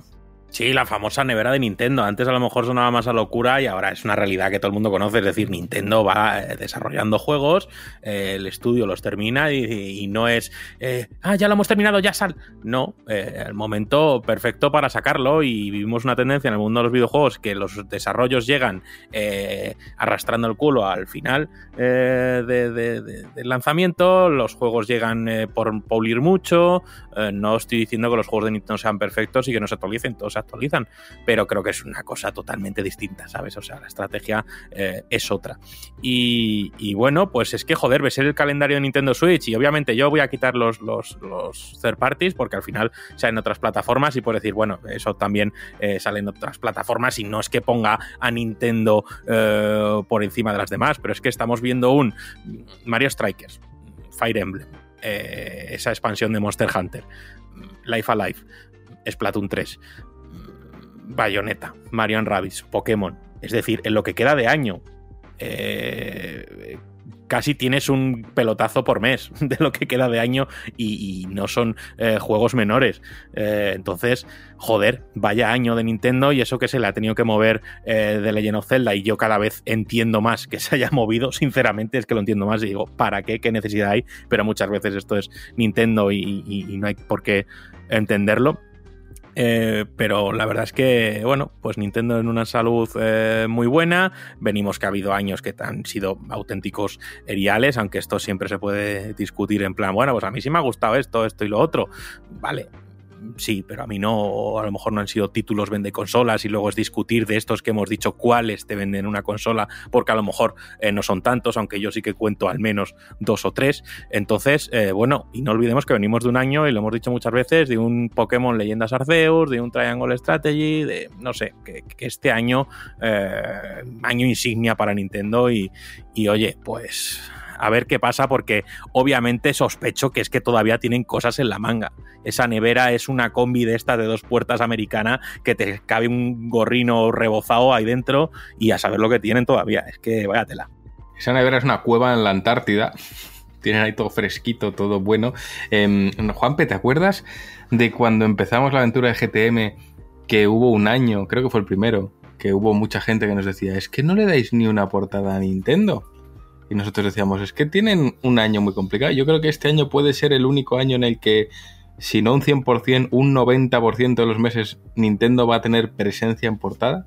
Sí, pero porque, al, a ver, también hay que tener en cuenta que, mm, que nosotros también hacemos lecturas de mercado, ¿no? De, de, ya no solo de que nos puede, ya no solo de que puede tener importancia a nivel periodístico, sino que puede ser también a nivel impacto visual y a nivel de, de, de es decir, qué juegos se lanzan, qué tenemos nosotros con lo que podamos trabajar, ¿no? Y, y, si este año, 2022, eh, las empresas se van retirando de motu propio, es decir, pues no, no podemos hacer otra cosa, no podemos, hombre, a lo mejor como por poder, claro, podemos coger una portada de God of War Ragnarok o una portada de Fable eh, y cogerla y sacarla ahora. Pero a lo mejor cuando salga el juego, que vamos a tener más información, vamos a tener acceso a más material y demás, eh, va a ser más útil, va a ser más, eh, va a tener más sentido que ahora. Porque no, por poder podemos coger nosotros ahora y hacer una portada eh, ilustrada de Legend of Zelda Breath of the Wild, la secuela. ¿Vale? Pero cuando se anuncie ese lanzamiento y llegue el momento, va, va, a ser mucho más interesante, sobre todo porque va a haber más información y vamos a tener más materiales disponibles para, para hablar sobre, sobre, sobre el juego, que es también a nivel periodístico lo que nos interesa. Eh, y me hace gracia lo que dice, no les dais portadas a Nintendo, pero si no recuerdo yo mal, la portada del primer número era un juego de Nintendo. Sí, era un Xenoblade. Un Xenoblade. Así que... Pero me acuerdo que ese año en concreto nos recriminaban que no había juegos de Nintendo y eran plan, es que no está. Bueno, si no recuerdo mal, era el ciclo final de Wii U. Sí, claro. porque de hecho, de hecho, eh, al, al, año, eso fue 2016, mm. que yo estoy pensando y mm, a lo tonto, a lo tonto, uh, creo que ese primer año Pokémon tuvo portada, o sea que Nintendo, uh -huh. creo que no ha habido ningún año en el que no haya habido una portada de Pokémon, para bien o para mal. Eh, Xenoblade, y creo que eh, el mes tiene 12, eh, 12 meses. llevártela entre un. entre tener dos, entre dos y tres portadas en un año, uh -huh. creo que es muy, muy bueno. ¿sabes? No tenías ninguna. Y justo el año después empezó Nintendo, Nintendo Switch. ¿Te acuerdas de esa portada de, de Breath of the Wild? Uh -huh. Con Link de espaldas, que fue una pasada. Pues. Bueno, al final habrá años en los que. Sí, sí, pero este año, este año está siendo. Es que veo el horizonte y digo, pues por lo menos en cada mes hay un juego de Nintendo. Por lo menos en cada mes. Eh, creo que nunca nos ha pasado algo así, es curioso. Y a la vez pienso en las otras compañías y digo, no les veo nada en el horizonte inmediato como para decir, joder, se viene tremenda yo, portada. Teníamos Forspoken por ahí pensado, se retrasó. Yo, yo creo porque cosas. yo creo que al final eh, Nintendo parte con una ventaja que es la desventaja que eh, lo, una desventaja suya que es no estar a la par tecnológicamente hablando con las demás es una ventaja para Nintendo. Mm. ¿Por qué? Porque ellos no tienen que estar pendientes de ciertos componentes que escasean muchísimo y que les hacen falta a compañías como Microsoft y Nintendo para vender consolas. Y Si no- eh, esto- eh, perdón, no he dicho Microsoft y Sony. Eh, porque ellos necesitan vender consolas para potenciar los juegos de nueva generación. Todo eso les está haciendo mover el calendario a unos niveles mortales. ¿Qué hace Nintendo? A mí no me hace falta. Mm. Yo ahora te saco encima una Nintendo Switch OLED. Yo tengo para mis pantallitas y si no tienes para mis pantallitas, tienes las otras, ¿no? Mm. Tienes la- el modelo insignia, tienes la- el modelo 2019, puedes jugar a los juegos. La vas a tener disponible y vas a poder jugar. Por lo tanto, te puedo seguir sacando Xenoblade, te puedo seguir sacando Pokémon, te puedo sacar Mario Strikers, te puedo sacar Breath of the Wild la secuela y lo que quiera. Y lo que quiera. Dan, cuéntanos. Joder, eh, claramente Nintendo tiene, yo creo que es el año ¿no? de Nintendo Switch junto a 2017, que fue un arranque impresionante con una cantidad de títulos abismal, que en el mismo año te sacaban un Mario Odyssey, que un Breath of the Wild, un Splatoon 2, un ARMS, un Xenoblade Chronicles 2, un Fire Emblem Warriors, un lo que sea, ¿no? Te sacaron mil millones de juegos impresionantes y creo que este 2022, pues en principio la estrategia de Nintendo parecía repetir 2017, porque de hecho vemos la secuela de Mario Plus Rabbids, vemos la secuela de Splatoon 2, vemos la secuela de Breath of the Wild, pero Breath of the Wild se retrasa. Yo me pregunto si el retraso de Zelda Breath of the Wild 2 no ha sido ese detonante de mover absolutamente todo de fecha. Eh, obviamente hablando por Advance Wars, pero sí por ese Splatoon y por eh, Xenoblade Chronicles 3. Lo que me hace pensar dónde tenía Nintendo planeado lanzar principalmente Zelda Breath of the Wild 2 antes del retraso, lo cual eh, esto da para 47 vídeos más. en cualquier caso, eh, creo que sí, que Nintendo tiene un año bestial y creo que eh, no sabemos todavía todo, porque efectivamente, como ya decís, pues hay juegos para los que falta anunciarse la fecha, ese Bayonetta 3, el cual no puedo esperar a ver un poquito más, y más sabiendo que va a estar ambientado en Japón y en su mitología. Eh, Mario Plus Rabbids, que me da un poquito de miedo su retraso debido a la situación que está teniendo actualmente Ubisoft y otros tantos títulos de los que falta fecha, pero como ya ha dicho Sergio Carlos, es habitual que Nintendo saque bombazo de un mes para el siguiente y así. Y obviamente creo que si Nintendo hace un Nintendo Direct en junio, es muy probable que dé nuevas sorpresas, nuevos anuncios y todavía eh, colapse más este 2022 de lanzamientos. Hay pues cositas por ahí de las que se hablan, ¿no? Este año se quedaría libre de Zelda y eso sería raro, ya que la estrategia de Nintendo desde hace muchos años es lanzar un Zelda anual. Así que eso podría dejar hueco a un relanzamiento de un remaster de, de, pues de Wind Waker o Twilight Princess que se, se comentaba por ahí, o eh, se habla mucho de ese Metroid Prime Remake barra remaster barra trilogy y seguramente alguna sorpresita más va a caer. Eso también lo tengo bastante claro. Así que bueno, si este año parece potente, habrá que esperar a que acabe para ver que finalmente Nintendo no ha tenido un año potente, ha tenido un año eh, histórico para ellos, yo creo, a nivel de lanzamientos. Pero bueno, tiempo al tiempo, a mí con que me confirmen que Bayonetta 3 no se retrasa, yo ya soy feliz. Pues yo creo que aquí al final todos unánimes, Nintendo bien, lo está haciendo muy bien, buenos lanzamientos, eh, buenas expectativas de futuro y ahora a ver si se cumplen. Y ya con esto, señores, hemos acabado con el bloquecito de actualidad. Así que nada, Sergio, te lo voy a preguntar aquí Radio Verité, ¿sigues con nosotros o aquí nos despedimos de ti? No, no, ya, ya me bajo. Pues entonces, ¿qué decir? Eh, supongo que habrá más de una persona aquí que quiera hablar, pero como llevo yo la batuta, yo el primero. Sergio, ha sido un placer tenerte como compañero todos estos años, no solo como, como compañero, sino también como amigo. Eh, eres un redactor excepcional, brillante, o sea, como pocos, creo que tu huella en el periodismo de videojuegos habla por sí sola y va a influenciar a muchos de los que vengan detrás de ti. Has marcado un camino a seguir, creo que a nivel profesional poca gente hay en este sector que tenga el reconocimiento de todos y creo que tú eres una de esas personas, así que enhorabuena por el trabajo que has hecho, enhorabuena eh, por absolutamente todo. Te deseo no suerte porque no la vas a necesitar, pero sí muchos éxitos en el futuro profesional que esté por venir.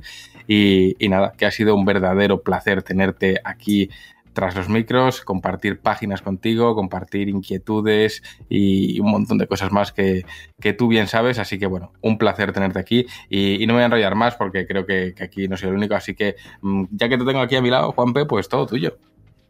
Bueno, yo, yo, de hecho el, eh, ya hablé con, con Sergio Carlos cuando, cuando comunicó oficialmente su, su salida del periodismo de, de- de videojuegos y estoy hablando con él porque eh, recordábamos que pues Sergio Carlos y yo empezamos juntos en el mismo medio y me acuerdo cuando trabajábamos juntos y eh, pues eh, Sergio lo único que no ha perdido con el paso del tiempo es la pasión por, lo, por, su, por su trabajo. Si hay una persona apasionada, que creo que es la palabra para describirlo, esa, esa persona es Sergio Carlos. Yo se lo dije, digo, eh, yo sabía que tú estabas destinado a hacer cosas grandes. Eh, y el tiempo a mí me ha dado la razón. Me ha dado la razón eh, y, y lo, lo, hemos podido demostrar, porque creo que eh, su labor ha estado reflejada en una, en, en una em, comunidad que ha sabido em, apreciar su trabajo mm. y cómo eso ha ido, como tú has dicho, ¿no? creo que ha hecho escuela mm. y, y, creo que tiene el reconocimiento, como tú has dicho, de, de, de, de muchísima, de muchísima gente. Y creo que a, al final, eh, a partir de ahora, lo que tiene es una recompensa a todo ese trabajo, a todo ese esfuerzo que ha ido, que ha ido haciendo. Y, y, que se lo ha ganado, que se lo ha ganado y que si en, creo que fue en 2015 aproximadamente, cuando se lo dije, que, que estaba destinado a cosas grandes, lo sigo pensando, lo sigo creyendo y está muy claro que, que lo único que ha hecho Sergio Carlos ahora mismo es, pues, eh, por decirlo en términos muy de videojuegos, es pasar de nivel, ¿no? Pasar de, pasar de fase, le quedan muchísimas más, no es su techo ni muchísimo menos y, y bueno, se lo dije el, otro día, le doy también las gracias aquí delante de todos mis compañeros y de todas las personas que nos, que nos escuchan porque yo he aprendido mucho de él. Y, y, se lo agradezco y le agradezco también que, en su momento eh, viese eh, potencial en GTM y quisiera participar y, además de manera completa y absolutamente, bueno, pues como hace el todo, ¿no? De manera apasionada. Es decir, yo aquí me, me dejo en cuerpo y alma, eh, que creo que es, él mismo muchas veces lo ha dicho y le ha pasado factura precisamente esta expresión de, de, de, de dedicarse en cuerpo y alma a, algo. Así que ahora lo que le deseo es todo lo, todo lo mejor eh, en todos los aspectos y que, y que dentro de muchos años diga, pues oye, eh, he pasado ya esta etapa a otra, a otra aún mejor. Así que nada, Sergio, que, te vaya súper bien. Pues Rami, para ti.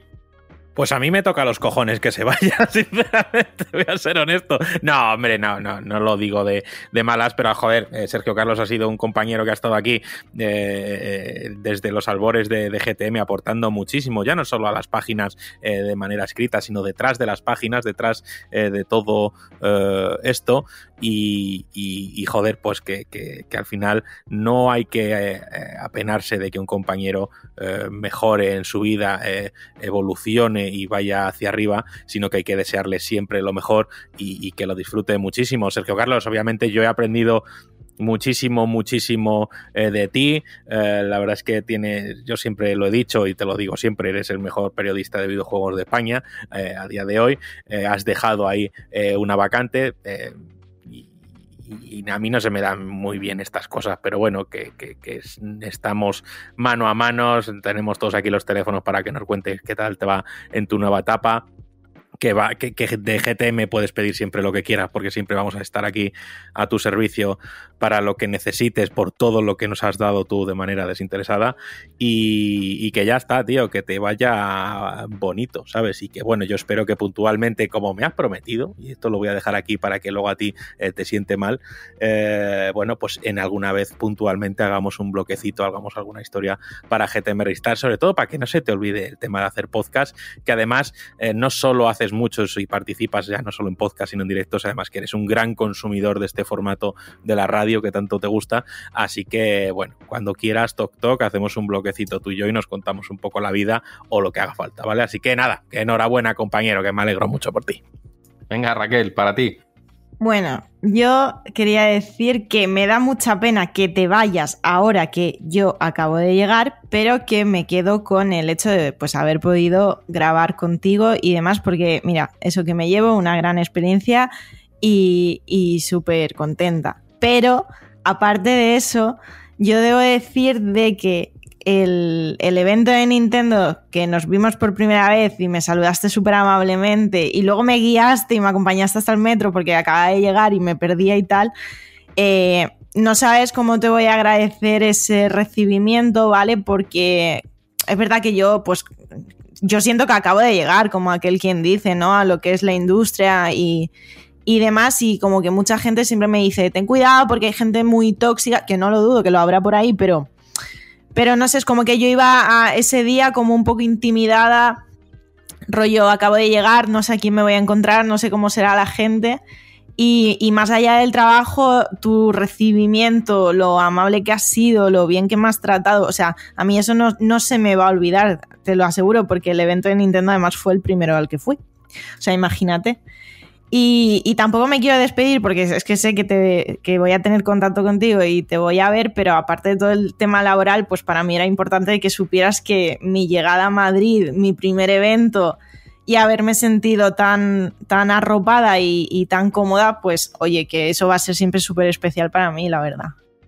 Dan, pues tu turno. No te vayas, quédate. No, eh, pues nada, tío, que mm, lo primero desearte lo mejor, porque te lo mereces, no por otra cosa. Porque hay gente que tiene suerte y no se la merece, tú eres de los casos en los que sí se merece. Y eres una de esas personas de las que viendo que le va bien, me alegro mucho. Me alegro mucho y me hace feliz ver que eso es así. Pero, joder, eh, apenas hemos coincidido unos meses en este podcast, apenas hemos tenido eh, unas coincidencias en, la sección de noticias aquí, y a mí me ha bastado eso, apenas estos mesecitos, para darme cuenta de, las capacidades que tienes como profesional. Eh, sin desmerecer a esta gentuza, creo que lo que haces a nivel de, en este podcast, a nivel profesional, a la hora de, otorgar datos, de, dar eh, cierta información y cómo la das, a mí me ha hecho replantearme cosas. Me ha hecho replantearme cosas y pensar muchas veces que lo que yo mismo hago eh, es muy insuficiente y muy decadente, ¿no? Respecto a, ver cómo haces las cosas y esa profesionalidad que muestras y efectivamente la pasión que te lleva a ello.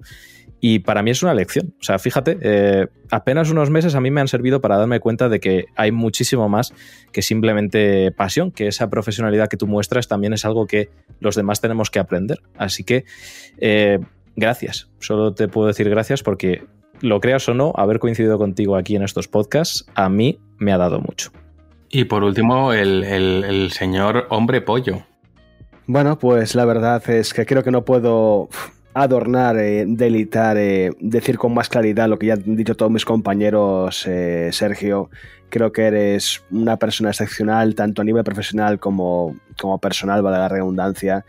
Muy dedicado a tu trabajo, muy honesto y muy gran compañero de equipo con toda la gente con la, que estás alrededor. Y la verdad, yo siempre lo he dicho, yo me considero un privilegiado por compartir micro y, este, y este podcast y el trabajo que hemos hecho entre todos a lo largo de los años con, con gente de, con una calidad y un calibre como el tuyo. Así que a, a donde quiera que vayas, a donde quiera que te esté llevando el viento en esta nueva etapa, sé que vas a seguir marcando nuevos listones a los que alcanzar y de que todo el trabajo que has hecho aquí va a quedar para el recuerdo, para la historia y como referente para todos los que estamos aquí que continuamos la labor. Así que mil abrazos, Meu, y ojalá, pues bueno, tenerte por aquí a menudo cuando puedas, eh, sin que sea una obligación o cuando nos podamos ver y darnos un abrazo. Así que mucha suerte. Bueno, chicos, eh, muchísimas gracias a todos. Eh, a ver, es, complicado, la verdad. Eh, tomar decisiones siempre es difícil. Y mm, cuando, cuando se presenta una oportunidad como la que se me ha presentado a mí, pues em, soy el primero que ha tenido muchas dudas y siempre es difícil eh, dejar de hacer algo que tanto te gusta, ¿no? Sobre todo cuando se convierte en rutina, porque eran muchos años. Han sido en total nueve años dedicados al, al periodismo, los últimos casi siete en Mary Station, aquí he estado más de cuatro años y he sido muy feliz en, GTM. Eh, sinceramente, mm, para mí eh, cumplir el sueño de publicar en papel ha sido apasionante, he aprendido muchísimo, he aprendido un montón.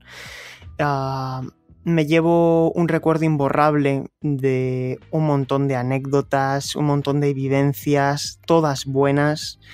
Em, porque todo lo difícil realmente han sido aprendizajes y me alegra saber que he podido contribuir de la mejor manera posible, siempre con la mejor voluntad posible para que GTM pues haya crecido un poquito más, ¿no? Y sinceramente, viendo las cosas en perspectiva, pues no me arrepiento en absoluto del día en que, en que GTM y yo, yo y GTM cruzaron sus caminos porque cuando si tuviera que hacer una lista con las mejores cosas que me han pasado a nivel laboral o incluso a nivel personal en, mi, en mi, corta vida, ¿no? en mis 27 años de vida, sin duda GTM sería una de ellas. Y esto es algo que lo digo porque lo pienso. Y, es así. Em, me llevo sobre todo a las personas, porque al final eh, tiendo a valorar por encima de cualquier cosa las relaciones con las personas y el hecho de haber compartido micro en una etapa tan complicada como la pandemia, porque creo que mucha de la gente que nos escucha hoy eh, se unió al podcast ah, durante la pandemia. Y esto lo dije en su día y lo repito ahora, creo que el, podcast no solamente nos ayudó a nosotros en una época en la que no podíamos salir de nuestro cuarto eh, para estar en contacto, para tratar la información de la mejor manera posible de este ocio que nos gusta, que nos apasiona y que nos une, porque los videojuegos nos unen. Eh, ahora, tiempo después, podamos seguir haciendo este, este programa, que la revista siga viento en popa y que el proyecto en general de GTM Ediciones siga creciendo. Y eso a mí es algo que me alegra mucho. Evidentemente no vamos a perder el contacto porque no me voy muy lejos. o sea, realmente vamos a estar en contacto y tengo la sensación de que nuestra relación no se va a convertir en lo típico de hablar una vez al mes para preguntarnos qué tal y punto. Eh, no, no va a ser así, porque no queremos que, vaya a ser así. Al final es una cuestión de voluntad. Y intentaré pasarme por aquí, por supuesto, siempre que pueda. Evidentemente, mm, para mí van a cambiar muchas cosas, voy a necesitar tiempo para amoldarme a un cambio de vida eh, muy importante, pero em, tengo la esperanza de hacer las cosas bien, seguir aprendiendo, enfrentarme a nuevos desafíos, salir de mi zona de confort y tratar de escalar una, una nueva montaña con nuevos horizontes en los que espero que, sigamos conectados, que sigamos juntos y, pues como bien ha dicho Rami, para mí la radio es, es eh, una de mis... no sé, me corre por las venas y espero pasarme por aquí en alguna ocasión, por supuesto, y sobre todo seguir escuchándoos, porque ahora eh, parte de ese disfrute semanal va a ser oyendo a mis compañeros, a mis amigos, a GTM, y eso es algo muy especial, saber que, que me puedo marchar sabiendo que dejo, o mejor, más que dejo, que me llevo amigos. Y eso es muy bonito. Y también me gustaría ya terminar dedicando unas palabras a la audiencia, porque la comunidad de GTM, eh, evidentemente yo no tengo la verdad absoluta y no conozco a todas las comunidades del mundo, pero Creo que GTM es una de las mejores comunidades que uno podría llegar a imaginar, por su fidelidad, por su calor, por lo mucho que valoran el trabajo de la gente que forma parte de este proyecto y creo que eso también influye en la autoestima de la gente que hace este proyecto. Y yo, a nivel personal, siempre me he sentido muy valorado, muy querido por la gente de GTM y pues simplemente eso, quería dar las gracias porque mm, eso también ha permitido que mm, cada texto, cada abriendo página, cada análisis, cada día que intervenía aquí, lo hacía con, mucha felicidad. Y en tiempos como los actuales, eh, donde hay tantas dificultades, donde hemos pasado situaciones tan complicadas, saber que este espacio era siempre algo que mi mente automáticamente relacionaba con júbilo, con felicidad y con disfrute, es algo que, que sí voy a echar de menos. Y es una pena, pero a veces hay que sacrificar cosas para eh, tomar decisiones y, evidentemente GTM lo voy a echar de menos. Por supuesto que sí, pero creo que también es bonito saber que voy a echar algo de menos porque disfrutaba mucho haciéndolo y porque quería mucho ah, y apreciaba mucho a la gente con la que compartía este espacio. Así que no me voy a enrollar mucho más. Em, no me gustan mucho las despedidas, me cuesta un poco las despedidas, pero también estoy teniendo ahora unos días libres para asimilar, para asumir ese cambio. Así que pues simplemente dar las gracias. Soy yo el que os da las gracias a vosotros. Seguiremos en contacto y en fin. Eh, como ya hemos tenido conversaciones en privado y las vamos a seguir teniendo en privado, prefiero no, no ahondar más. Así que os doy las gracias porque os aprecio, os quiero un montón a todos y seguimos en contacto. No vamos a perder el contacto. Así que nada, muchas gracias a todos, chicos sabes bien que no vamos a perder ese contacto, así que tú no te preocupes, que seguiremos hablando, seguiremos contándonos nuestras vidas y seguiremos viendo cómo está el panorama, que al final, eh, aunque evoluciones profesionalmente y todos estamos felices, la persona sigue estando ahí. Así que no te preocupes, Sergio, nosotros vamos a seguir con el programa, te mando un abrazo en nombre de todo el equipo y nosotros seguimos adelante con el melocotonazo que como ya sabes si eres una de esas ratillas malas que están en YouTube escuchando no nos deja YouTube ponerte el melocotonazo así que escucharás algo que ponga Javi no sabemos el qué. El melocotonazo por si lo quieres buscar es Izakuchi y el grupo son los Yoshida Brothers. Así que nosotros seguimos para adelante y volvemos contándoos qué nos ha parecido Nintendo Switch Sports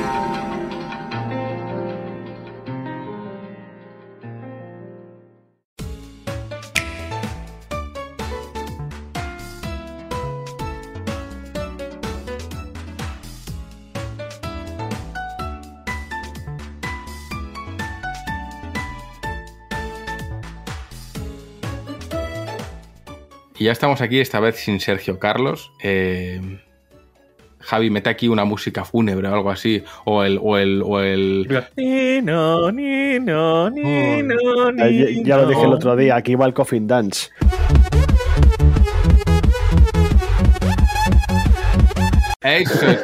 Eso, me, me gusta. O, el cocodrilo sacamuelas. Ahora se va Sergio Carlos y aquí es una fiesta. Ah, si nadie le queríamos. A tomar por culo. No, es broma. Además es que Sergio Carlos va a estar esto escuchándolo, dándose una vuelta, diciendo, joder, he dejado a mis compañeros. Tal, y nosotros, fiesta, pum, champán, a tomar por culo. No, es todo lo contrario, es una broma. Venga. ¿Te imaginas que no ha desconectado y dice, chaval, sigo aquí? Eso sería el, broche de oro, sería el pirateo de los pirateos. No, no está aquí ya, pero Sergio, te queremos mucho, te mandamos un abrazo y vamos a hablar de Nintendo Switch Sports sin Sergio, a pesar de que él lo probó, porque además estuvo en la presentación en Nintendo em, y ya lo hemos jugado por aquí. Y la verdad es que no sé, no sé qué decir, no sé eh, eh, quiénes hemos jugado. Raquel, tú has jugado, ¿verdad? Sí, efectivamente, yo he podido jugar y, la verdad es que tengo muy buenas sensaciones. Ahora os pues cuento más, pero... Ah, ya, directamente sí, porque las mías son negativas, entonces mejor dale tú. En serio.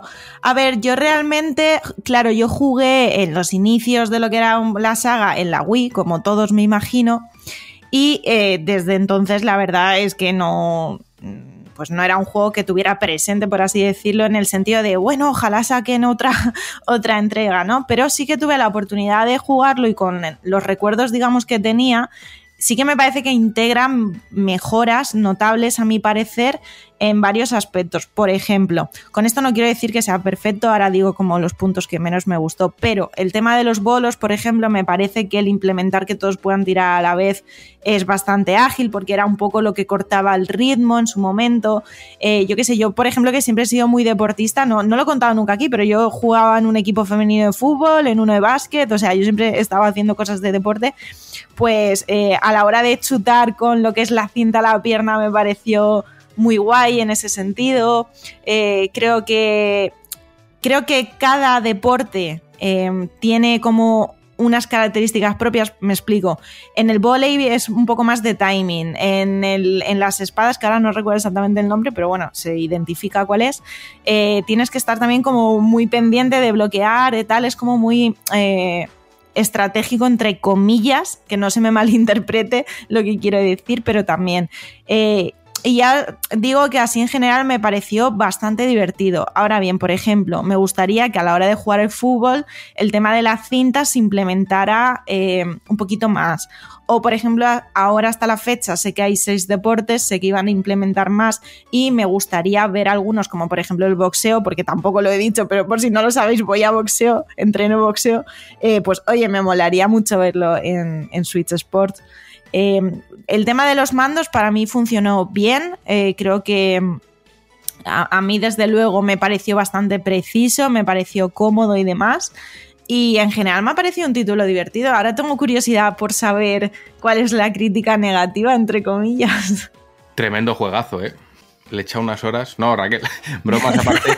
yo lo he, he tenido la, la, la, suerte de jugarlo. No, bromas aparte, que la gente luego me llama vinagres y, y yo creo que lo, lo, acentúo un poco ya por la coña. Eh, he tenido la suerte de, de poder jugarlo eh, por adelantado, eh, por el avance de prensa que nos han dado. Y he de decir que el avance que tenemos no es, un, no es, digamos, el juego completo. Y esto es importante. De hecho, he visto que los compañeros han publicado análisis en progreso porque la modalidad online no está disponible. Entonces, todo lo que es tema online no lo he podido jugar, lo he tenido que jugar yo en casa, eh, pues con amigos, compañeros, visitas y demás, eh, para probarlo y poder analizarlo.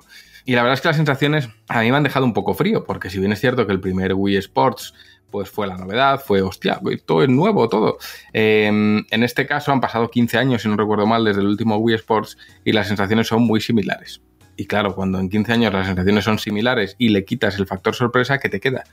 Eh, hay algo muy bueno y es que han renovado el aspecto estético, lo han modernizado muchísimo, han, digamos, dado ese lavado de cara a los Mis que tanta falta les hace y yo lo único que extraigo, espero y lo que más me gusta de Wii Sports precisamente es pensar que igual los Mis por fin se van a renovar porque estoy harto de ver ese muñeco que se parece a mí pero en, versión extraña y prefiero uno que se parezca a mí aún menos. Entonces, eh, ¿qué decir?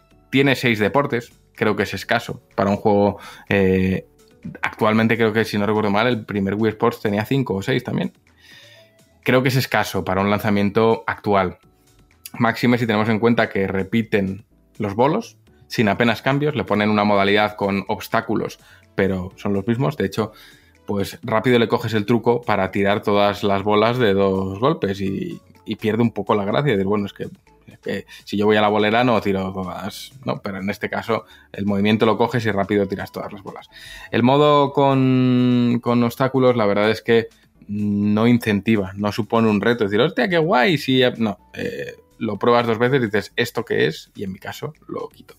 Eh, antes de seguir con el resto de deportes, para poner un ejemplo que es muy poco ortodoxo, muy poco profesional, pero para que nos entendamos todos, creo que todos en casa hemos tenido el típico juego party, típico juego para jugar todos cuando vienen las visitas, que lo pones, la gente lo prueba un rato y jajajiji, echamos otra, no hace falta. Pues este es el ejemplo, este, esto es lo que yo he vivido con Wii Sports, Switch Sports, en este caso, por, por, llamarlo bien en su nombre. Entonces, sí, la gente, jiji, jaja, ¿Quieres otra? No. Bueno, pues eh, eso es un indicativo. No sé cómo medirlo en un baremo lingüístico profesional, pero es un indicativo de que al juego le falta algo. Tiene otros deportes, tiene el tenis que regresa, pero el tenis, si yo no recuerdo mal, en Wii Sports puedes jugar en uno contra uno y era divertido. En este caso, lo que yo he podido jugar, y no sé si Nintendo tiene guardados otros modos bajo la manga, es de dos contra dos de manera constante. Si da la casualidad de que en casa no tienes a nadie o eres uno contra uno, pues sigue siendo 2 contra 2. y manejas a los dos personajes dentro de tu, de tu equipo. Entonces, mm, si das el raquetazo eh, en un punto u otro de la bola, pues le va, la va a rematar un personaje u otro. Y hace que la experiencia de juego en general sea extraña. Sí que es cierto que he notado que el control de la bola y la dirección es un poquito más precisa, se le pueden dar ciertos efectos sin que sea ninguna fantasía y más o menos está bien, pero no te... Como no hay un sentido de progresión, pues tampoco te invita a seguir jugando más. Si, si es que siempre vas a jugar en la misma pista, puedes elegir la dificultad del contrincante, pero hasta ahí llega la progresión. Tenemos el badminton, que es, digamos, lo que sustituye al tenis en uno contra uno. Pero una vez más, em, me di cuenta, tras unas cuantas partidas, de que en badminton no gana el que mejor juega, sino el que tarda más en cansarse. Devolver la pelota es muy fácil. Mm, y al final, hasta que te cansas de devolverla o ya te va fallando la musculatura, que te cuelan una. Y tampoco tiene y exige demasiada técnica. Y ya con esto hemos completado, hemos revisado tres de los seis deportes. Tenemos también el fútbol, tenemos el voleibol y tenemos el chambara. Vamos a por el chambara. El chambara es una suerte de combate de espadas uno contra uno en una plataforma, rollo humor amarillo, y tienes que asestarle unos tres golpes al rival para que caiga al agua. Si el rival puede ir conquistando terreno a su vez, y en caso de que en un minuto ninguno de los dos se haya tirado al agua, bueno, pues se acabó. Seguimos. Em, no se siente en ningún momento que estés haciendo ningún tipo de combate con espada, ni mucho menos. Eh, puedes bloquear según el ángulo de giro del Joy-Con o puedes atacar con el ángulo de giro pero una vez más, pues los ataques no se sienten especialmente precisos, eh, los bloqueos tampoco, y es como que sí, pero que no, mm, está bien, pero no quiero volver a jugar. Y eso que este juego, modo de juego en concreto ofrece tres, tres, armamentos diferentes. Está la espada simple, la espada mm, mágica o la espada de energía, eso, y luego la doble espada. Y tampoco es que te sientas como Zoro Ronoa dando golpes a dos espadas, ojalá, la verdad es que no. Eh, parecen más skins de la misma arma que otra cosa. Y ya os digo, jugar un rato, tal, lo es, pero hay un punto en el que no te motiva a seguir. Y ya quedan dos, que son los dos mejores deportes que hay. Y los he dejado para el final por esto. El fútbol y el voleibol. El voleibol a mí es un deporte que personalmente me gusta mucho. Me, gustaba mucho en mi época de estudiante cuando te obligan a elegir un deporte y yo jugaba voleibol y eso que soy un canijo, pero se me daba muy bien y, me gustaba mucho. Eh, me reenamoré precisamente con Haikyuu, este, este eh, anime manga de voleibol. Es un deporte muy de equipo, muy táctico, muy bonito y creo que plasma no muy bien, pero sí bien eh, lo que ofrece este deporte, como es la recepción del balón, eh, la colocación, el remate o el bloqueo. Todo esto lo hace bastante bien y la verdad es que me gusta mucho. Es decir, que con jugadores más casuals, entre comillas, les resulta lioso. No, no me gusta, eh, no, prefiero la raqueta y darle dos hostias. Pero el juego en sí está bien, es completo. He de decir que en el modo 4 jugadores los frames bajan a 30 y se nota muchísimo, el juego se resiente un montón y luego que tiene algo muy raro con la perspectiva y es que cuando el balón, hay veces que no sabes si el balón viene a tu campo o entra en el campo rival. Y no sabes muy bien. Puedes manejar al, al, muñeco con el joystick para posicionarlo, sobre todo a la hora de bloquear y demás. Y en general está, está bastante bien, está completito. Y por último, tenemos el fútbol, que digamos que es el deporte rey. Yo pensaba en mi ignorancia que se manejaba con la cinta y dando patadas al aire, pero eso es solo una de las modalidades de juego que ofrece. Y he de decir que quien tenga un poquito de experiencia dándole patadas al balón, que creo que todos la tenemos, pues es relativamente sencillo colocarla donde tú quieres. Y esto es curioso porque, claro, puede parecer, pero está curioso decir, bueno, la quiero mandar a esa escuadra y la mandas. Y eso está bastante bien.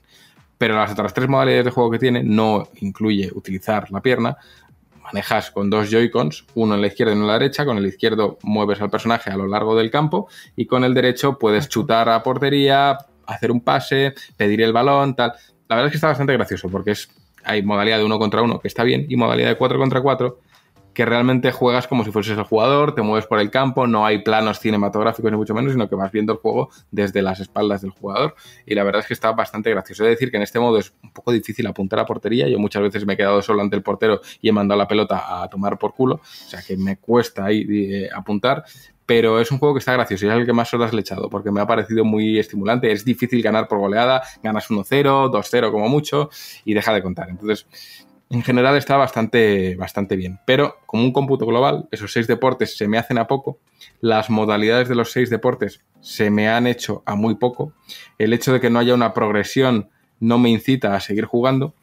Y, y la falta, por supuesto, de probar el modo online pues quizás se resiente porque me consta que en el modo online puedes ganar objetos, que personalizar a tu Mi, etc. Y todo eso yo no lo he podido jugar. Entonces no sé cómo estará una vez que el juego esté completo como tal. Pero jugando en local, ya os digo, eh, eh, eh, por experiencia la gente me ha dicho no quiero jugar más. Em, yo tampoco me he sentido incitado a jugar más y siento que en general tiene una muy buena base, pero necesita ser ampliado con más modos de juego, con más deportes y con un sistema de progresión, eh, campeonatos, etc., que invite a seguir jugando. Pero es que si al final siempre juegas en el mismo sitio con las mismas normas contra el mismo tío, eh, te cansas rápidamente. Entonces, bueno, espero más. Confío en que Nintendo lo va a nutrir más, pero creo que la versión que hemos podido jugar nosotros, hasta lo que yo he podido jugar, a mí me ha sabido a poco, me ha sabido a esto, puede ser bueno, pero tal y como está ahora, creo que es insuficiente. Em, Dan, cuéntame. Pues yo no he tenido el placer de probarlo, o el no placer, no lo sé. Pero bueno, eh, sí que he estado pues informándome un poquito a ver qué han dicho diferentes medios y bueno, pues escuchándoos ahora a vosotros, pues yo creo que todo se coincide un poquito. Al final creo que es un juego que es lo que es, que no tiene pretensiones más allá. O sea, creo que es uno de esos juegos que lo que ves es lo que hay, no, no esconde nada, no tiene grandes secretos detrás, no pretende volarte la cabeza y creo que es lo que es, es un party game. Y al final los party games es lo que tienen, que si te atrae el concepto y la idea, pues acabas echándote partidas con tus amigos, familiares y demás. Decir que mi hermano a día de hoy sigue jugando al Wii Sports con mi primo, al, golf concretamente, deporte que aquí no está, pero que por cierto creo que lo añadirán en el futuro eh, mediante actualización gratuita.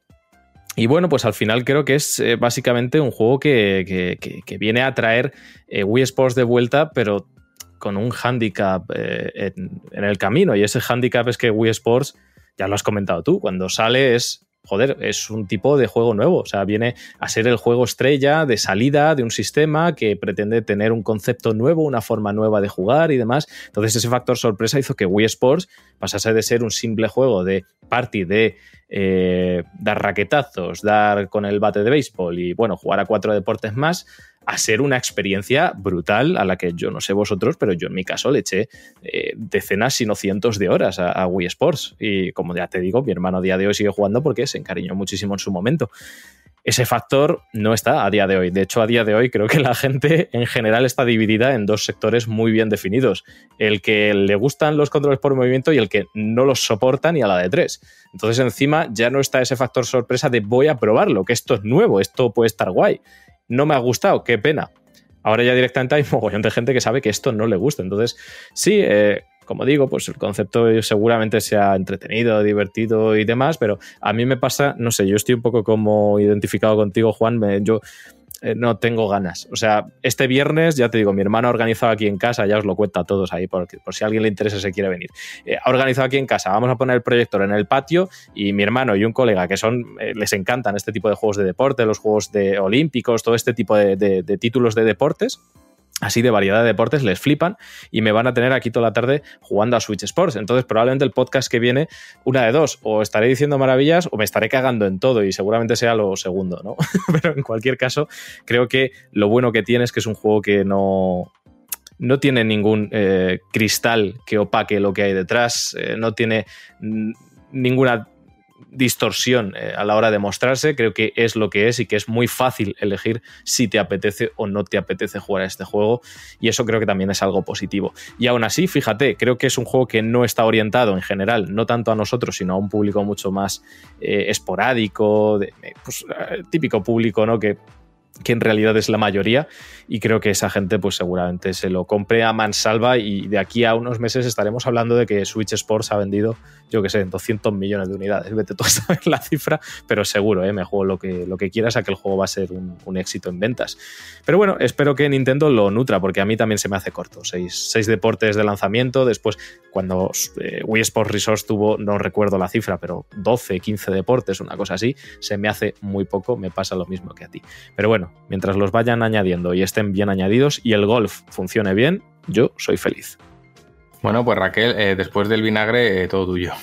No, no, que va, tampoco, tampoco ha sido un vinagre muy fuerte. De hecho, es que es verdad que esos puntos que señaláis, yo también los acuso. Es verdad que creo que es un juego que te echas unas partidas y dices, bueno, ya está, ya, ya lo he visto todo. Es una. También pasa una cosa muy curiosa. Eh, ¿Sabéis esto de que en el cine tú vas a ver una peli y luego cuando vas a ver la segunda parte esperas más todavía y vas a ver la tercera y esperas más todavía? Y siempre tiene que ser como más grande, más espectacular, más tal. Eh, creo que, en este sentido pasa lo mismo, pero eh, además tiene sentido porque con eh, la anterior entrega, pues oye, había, había una variedad y, había, pues eso, un poquito más de, esa sensación de, no de detalles, sino de, pues eso, de opciones. Entonces, es verdad y concuerdo con vosotros de que es un juego para jugar también mm, de forma ocasional, yo sí que percibo en, pequeños detalles que hay un cambio. Eh, que se han podido adaptar, sobre todo con el tema de jugabilidad, y de verdad que espero que exploten el tema de la cinta, porque yo que vengo de jugar a Ring por ejemplo, creo que, puede funcionar muy guay. Al igual que, lo, como he dicho antes, eh, quisiera ver eh, más deportes, más, más variedad, ¿no? Es verdad que 6 en principio me deja un poco tibia en ese, en ese sentido.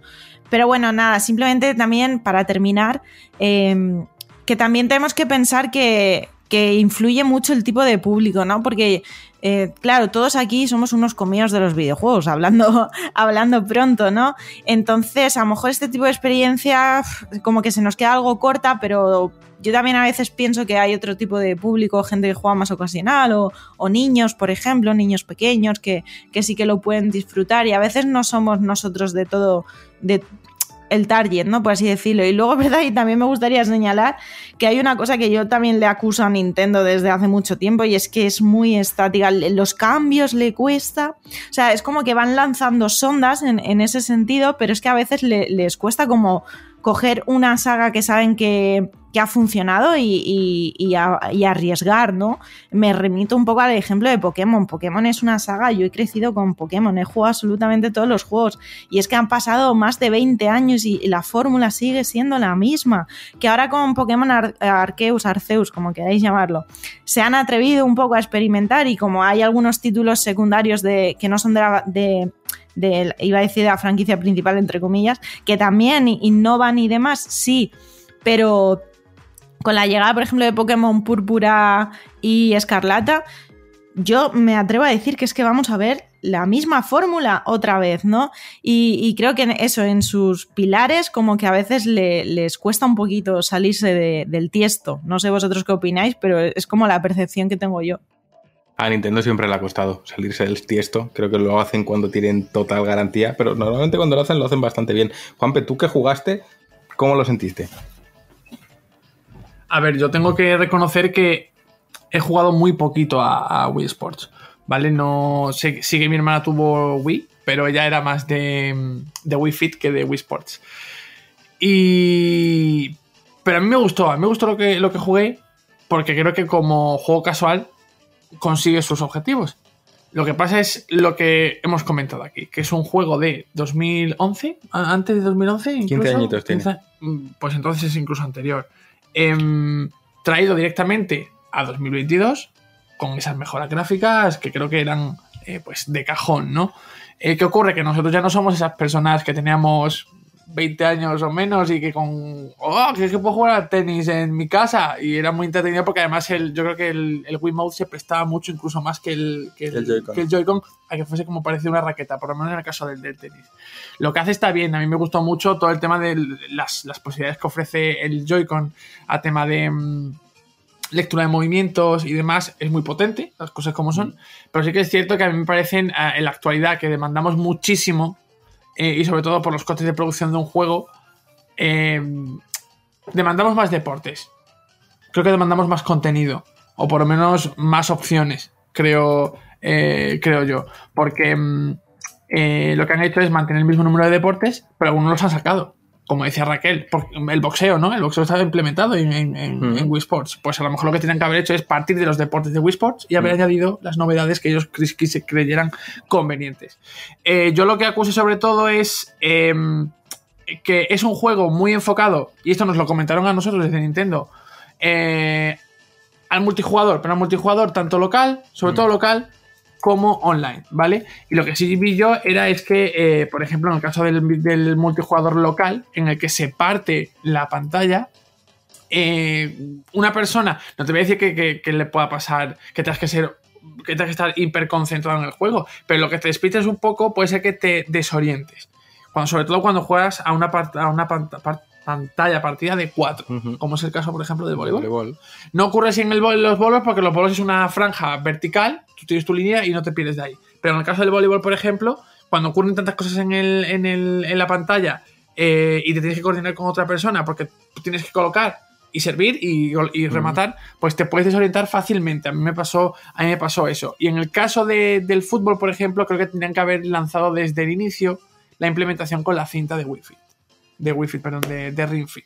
Porque creo que es el, el fútbol te pide mm, hacer movimientos con las piernas. Ya no te voy a decir que te pongas a correr y que todo lo hagas con las piernas, y porque tienes que controlar el personaje con Joy-Con. Pero creo que desde el principio debería haber estado implementado esa, esa opción para los jugadores. Mira, si ya no estamos hablando del, del momento de- del, en el que hice la prueba, que yo lo puedo entender porque una- era una, eh, una build, como una versión eh, limitada, pero sí cuando se lanzó al mercado creo que tenía que haber introducido esa, esa mejora. Porque a mí me gustó, a mí el modo uno contra uno que, en el que golpeabas con la pierna, la lectura era muy buena, los Joy-Con tienen esa potencia.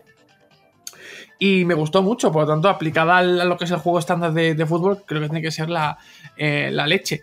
Y, mm, y es eso, que un juego tan centrado en el, en el, en, en- en los, múltiples jugadores, tanto en cooperativo como en multijugador, creo que cojeaba un poco, sobre todo en estos aspectos, más que en lo que era ofrecer con cierta realidad los deportes, porque están muy bien representados, creo yo. Tiene el, el, el badminton era un deporte de- que te lo decían, te lo explicaban, ¿no? De mucha respuesta de velocidad, ¿no?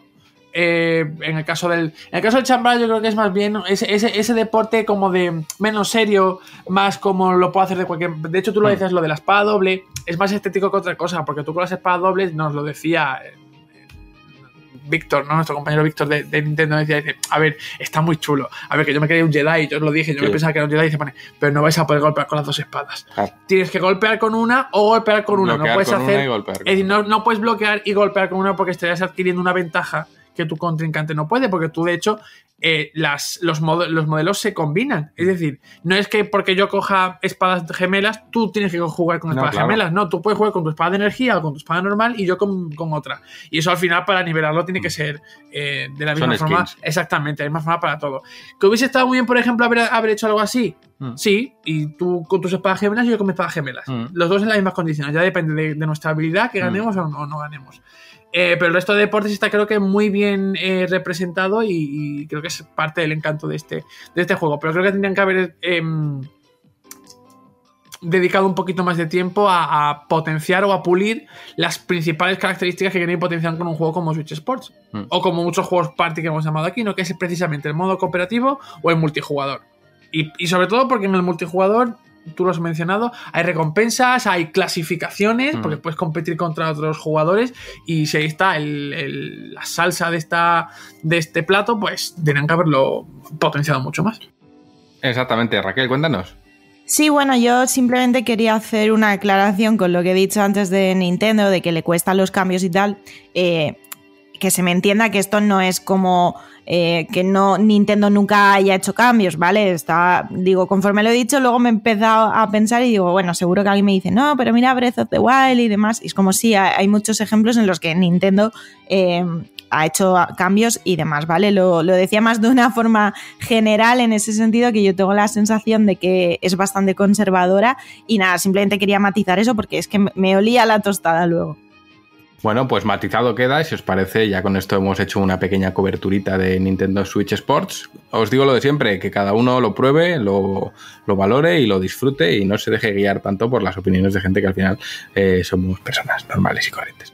Así que si os parece, vamos a ir directitos todos al sótano, vamos a ir en fila de uno en uno porque vamos a la puerta al retro, pero antes un segundito de pausa y que no se me olvide eh, casi, digo, vamos todos al sótano menos uno, porque Raquel se queda en la puerta, Raquel dice, mira, yo ahí ya con esta gentuza hasta ahí no voy a llegar, pero en cualquier caso, Raquel, muchas gracias por estar con nosotros este ratito y nada, que te oímos la semana que viene.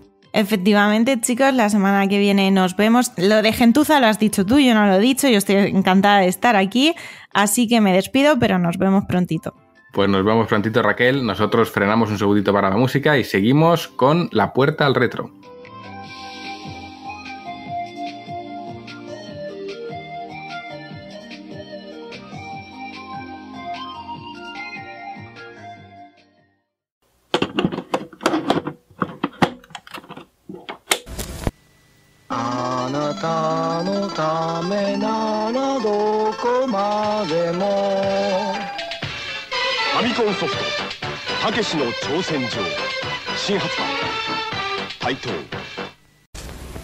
Pues ya estamos aquí. Nos preguntan los socios que por qué al final los programas se piratean y hemos llegado a la conclusión de que se piratean porque a lo largo del programa vamos perdiendo lastre, es decir, la gente buena y válida se va y quedamos la mugre. Entonces, bueno, esto es lo que hay, señora. Mm, es que ambrosía, si es que queda lo bueno, lo, fino. La, cápsula en expreso después de utilizarla, esa, que la puedes utilizar una segunda vez por si no lo sabes, pues eso somos nosotros. Así que vamos directos al retro. Hoy vamos a hablar de Takeshi's Challenge y entonces Dan nos va a preguntar, ¿qué os parece? ¿Cómo lo habéis jugado? ¿Lo habéis disfrutado?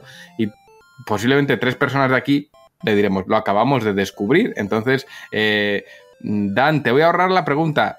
Javi, ¿qué te ha parecido el juego? Y ya Dan nos va contando. Aquí pasando directamente la patata caliente.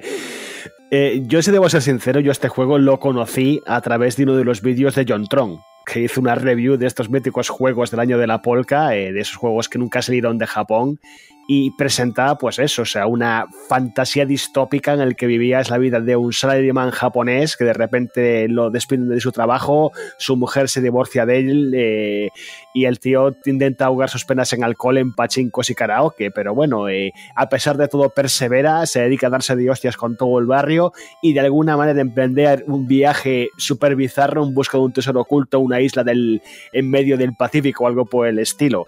Y contado así, parece que es una maravilla de juego adelantado su tiempo. Eh, cualquier persona que vaya con estas palabras a YouTube a echar un vistazo a un playthrough, inmediatamente se dará cuenta de que es un juego, pues eso, de la época primeriza de Nintendo, que es ese caballo entre un action scroller, aventura gráfica y no tengo ni puta idea qué tengo que hacer.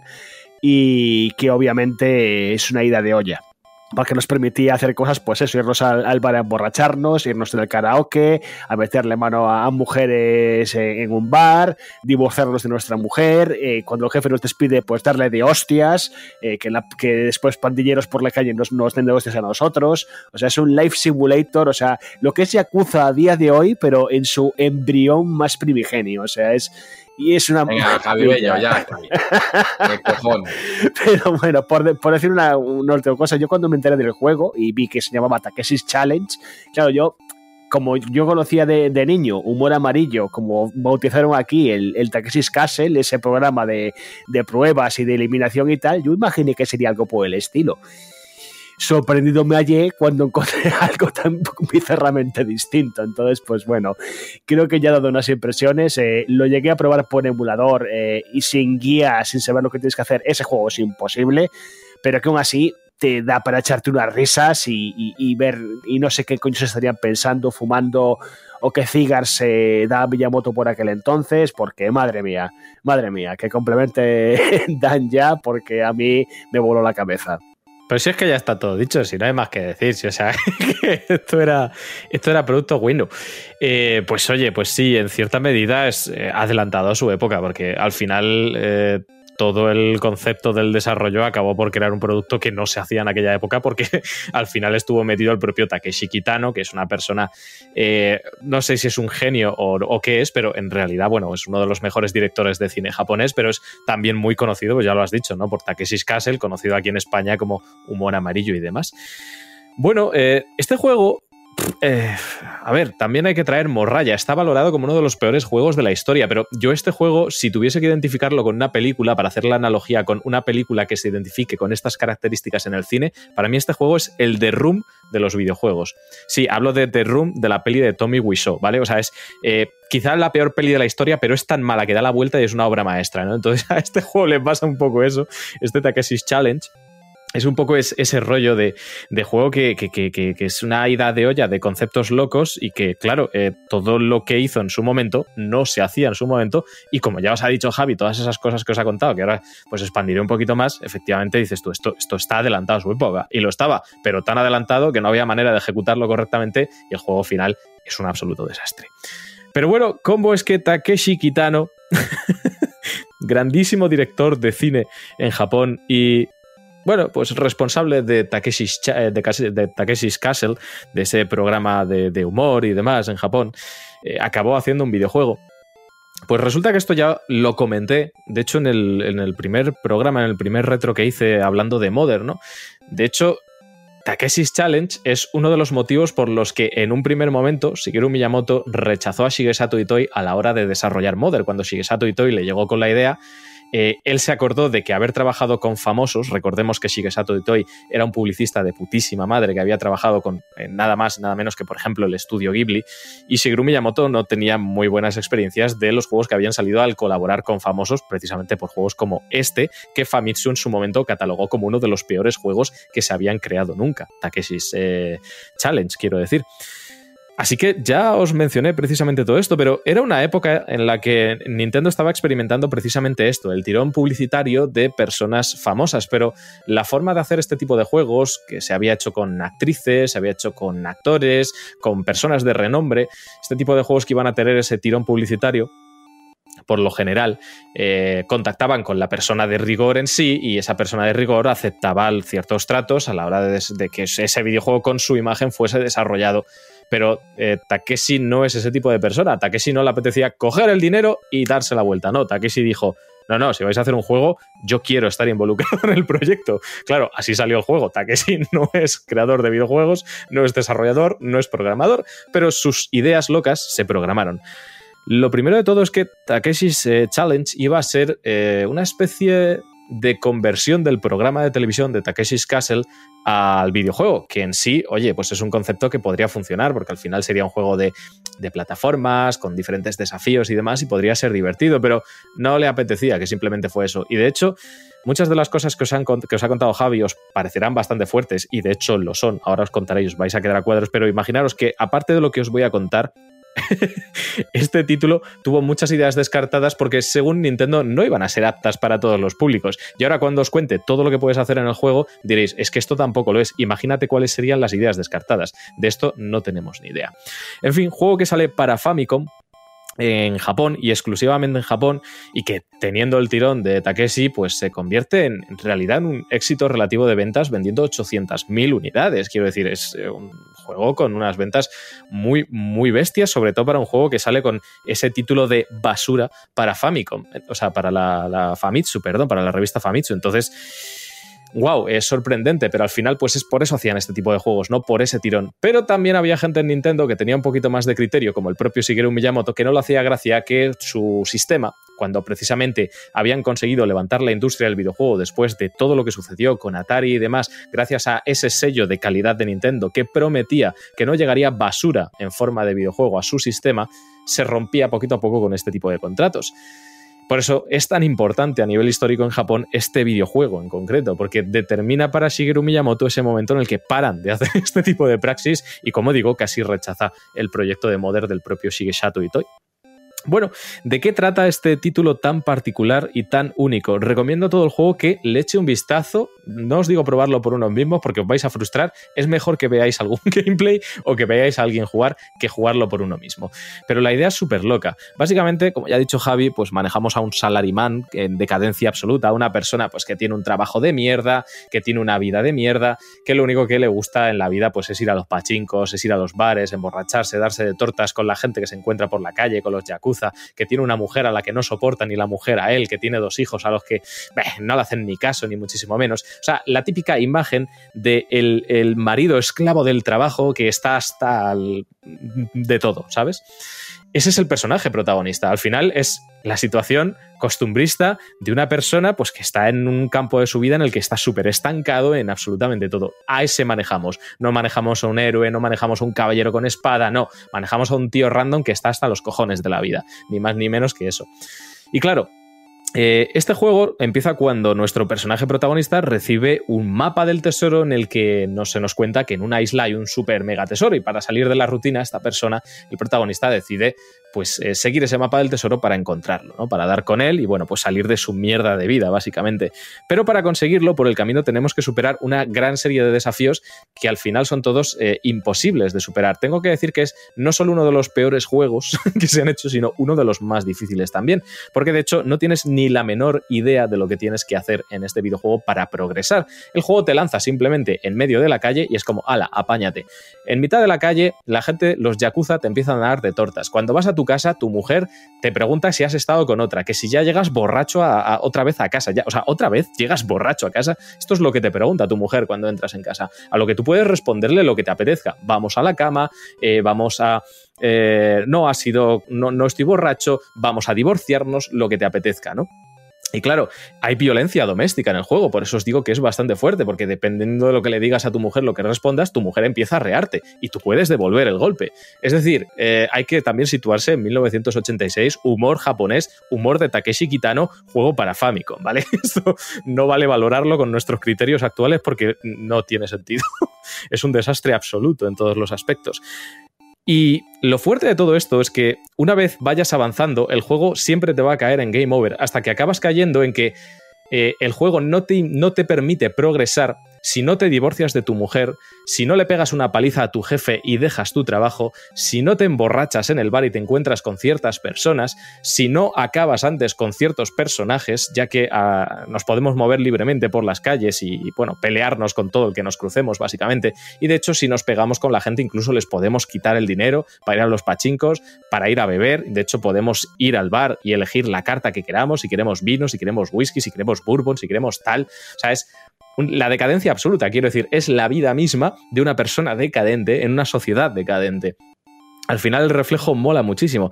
Pero claro, esta es solo la primera parte del juego. El juego se divide en diferentes partes en las que primero tenemos que abandonar nuestra vida cotidiana, dejar a nuestra mujer, pedirle el divorcio, mm, reventar a hostias a nuestro jefe, abandonar ese trabajo y solo después, si eh, intentamos seguir ese mapa e ir hacia una isla, tendremos una fase en la que se convierte el juego en una especie de shoot up muy mediocre en el que un golpe, solo un golpe, solo un toquecito de cualquier enemigo donde aparecen ovnis y todo tipo de cosas, nos mata. Solo un toquecito nos mata. Una vez superamos esta fase, y si hemos hecho las cosas bien, porque si no, entonces aparecerá nuestra mujer y nos pedirá ciertas cosas y nos pondrá game over, o llegará nuestro jefe y, una vez más, llegaremos a game over si no nos hemos despedido o divorciado de nuestra mujer. Llegaremos a esa isla donde todo está lleno de enemigos, donde todo está lleno de escorpiones, de criaturas, todo absolutamente te mata. El juego es súper eh, difícil, con unas hitboxes horriblemente mal programadas, es terrible en su planteamiento jugable es eh, una sobrecarga de enemigos que lo que hace es imposibilitar el disfrute del juego. Y así continuamente con absolutamente todo pasando por diferentes mecánicas mega aleatorias. La cuestión es por qué este juego fue así. Se hizo mal aposta, eh, hubo errores de programación, bueno, hubo un poco de todo, pero sobre todo cuando a Takeshi Kitano le preguntaron por qué el juego era tan difícil, él dijo que la vida era difícil, que la vida era frustrante, que los planes no salían bien, que había errores que se cometían, que todo salía mal si intentabas hacerlo bien. Así que este juego reflejaba la vida, no solo la vida de una persona en decadencia absoluta, en un momento en el que eh, no puede continuar con su eh, condena hacia lo que es la costumbre del día a día, ¿no? Sino que además quería reflejar que ese videojuego fuese tan frustrante como la propia vida. Claro, esto convertía al videojuego en una ventana a una realidad como digo, frustrante y que nadie quería jugar. Sin embargo, el juego, precisamente por estas premisas, a pesar de ser un truñaco como una casa, ha sido un juego que ha trascendido a la historia por diversos motivos. Como ya he dicho, por suponer ese juego que eh, significa un punto de aparte para Nintendo a la hora de hacer este tipo de producciones, a la hora de colaborar con este tipo de, de entidades, de famosos y demás. Y además de eso, es un juego que, como digo, sí que estaba adelantado a su época porque propone cosas que ningún juego había propuesto antes. ¿En qué juego podías, no sé, tener estos diálogos con tu mujer, elegir respuesta, divorciarte? Eh, eh, ¿En qué juego podías aporrear a tu jefe, robarle el dinero, despedirte del trabajo? En, prácticamente en ningún juego podías hacer este tipo de cosas, irte al bar a beber y demás. Claro, adelantado a su época, pero como ya he dicho, tan adelantado que efectivamente el juego estaba rotísimo, porque no sabían muy bien cómo hacerlo, y a Takeshi le parecía bien, porque efectivamente, como ya he dicho, él decía que este juego tenía que ser duro porque la vida es dura. Así que si tenéis la oportunidad, no de jugarlo, porque vais a descubrir que es absurdamente difícil, frustrantemente difícil y, le acabáis por perder el sentido a los 15 minutos de intentar hacer nada con el juego, echad un vistazo a algún gameplay de YouTube y demás y, ya me contáis, porque desde luego merece la pena echarle un ojo con lo que propuso. Me gusta esa comparación que ha hecho Javi de que efectivamente es una especie de Yakuza venido a menos en el 86 para Famicom, porque en cierta medida sí que hay ciertas cosas que luego sí que se implementan bien en juegos como los que tratamos la semana pasada, como Shemu o como en los propios Yakuza. Pero ojo, ideas locas de creadores locos que este pavo no quiso coger el dinero y largarse, sino quiso estar involucrado en el desarrollo. Mucha complicidad por su parte, pero eso no siempre es bueno, como hemos visto. Así que bueno, echarle un ojo a Takeshi's Challenge. Bueno, pues aquí quedan las impresiones de Dan. Dan, poco te podemos decir porque no lo hemos probado, pero me, alucina eh, las, raíces yacucianas. Me cuesta mucho eh, eh, ver el vínculo, pero oye, confío en, en, vuestro criterio y oye, ahí quedas. En cualquier caso, si os parece, Saltamos ya a la recta final del programa, vamos directitos a las preguntas de los socios, pero antes un minutito de música.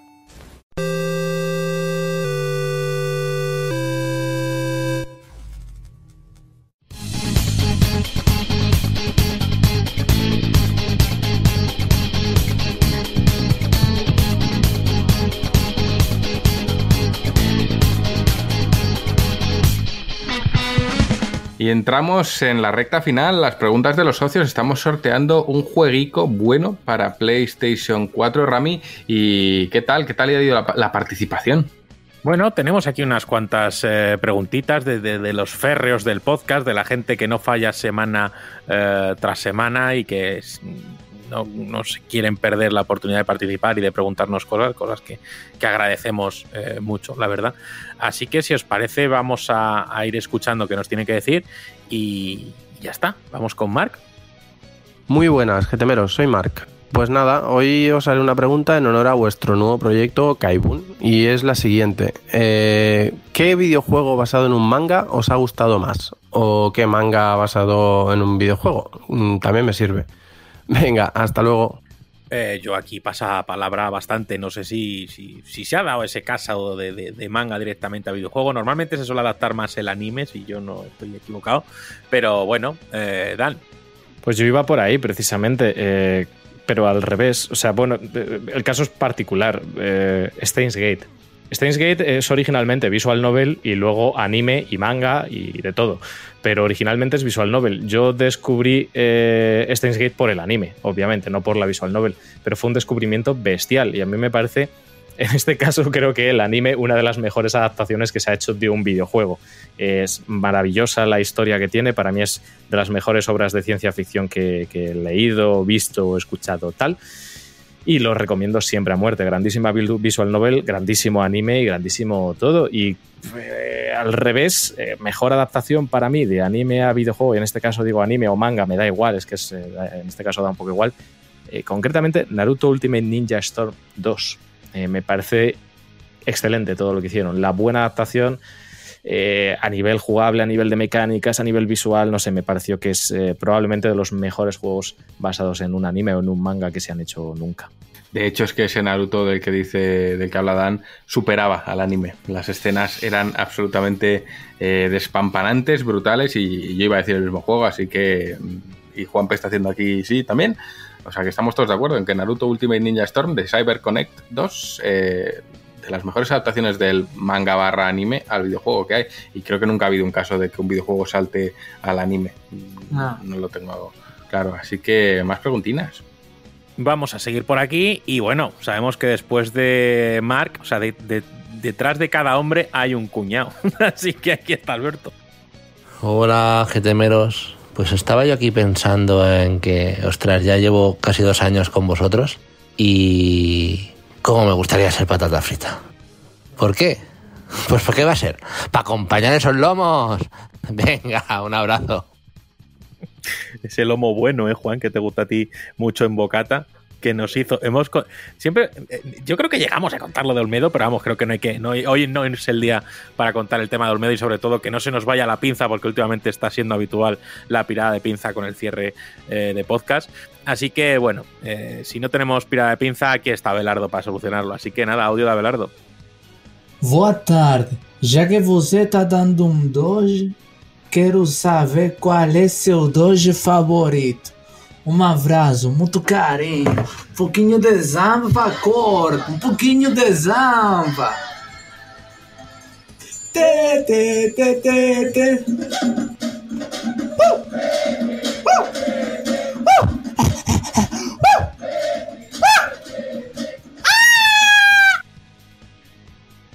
Eh, silencio incómodo. Eh, no sé, es que no sé ni lo que ha preguntado. No sé si Juanpe me puede facilitar una traducción, pero es que no sé ni si me interesa. A ver, eh, en realidad no ha dicho ninguna cosa loca y por lo que yo lo he entendido que se ha inventado un poquito el, el- el portugués, es que cuál es nuestro dulce favorito y no lo ha pronunciado bien de todas maneras, o sea que es lo que yo Luego te- dirá, no, es que era brasilero, entonces, claro, no era portugués. claro. es, es que es portugués de Brasil. O sea, sigue siendo portugués, por mucho... eh, me, me puede decir que se ha inventado un idioma suyo. A ver, es Abelardo. eh, ha hecho un especial 50 suscriptores en YouTube. Es decir, eh, que ¿cuál es nuestro dulce favorito? Dulce como bollo y esas cosas. Vale, Juan, esta pregunta es complicada para ti. Las lágrimas de los. No. Eh, Bollo favorito, saladas. Juan. Bollo el de entre Donut todos. Fondant. Entre todos. Donut Fondant. Marble también compite ahí. Marble que tú no conocías, ¿eh? Te lo No. conocí yo. Pero si juntas los dos y me los como a la vez, el super bollo. El Donut Marble. Uf, Es que, ojo, cuidado. Eh, bueno, pues ahí lo tenéis. Eh, no sé Pero si. fíjate, si- yo creo que el, el flan. Siempre. Claro, flan. es que, eh, Sí. pues entonces no es el fondant.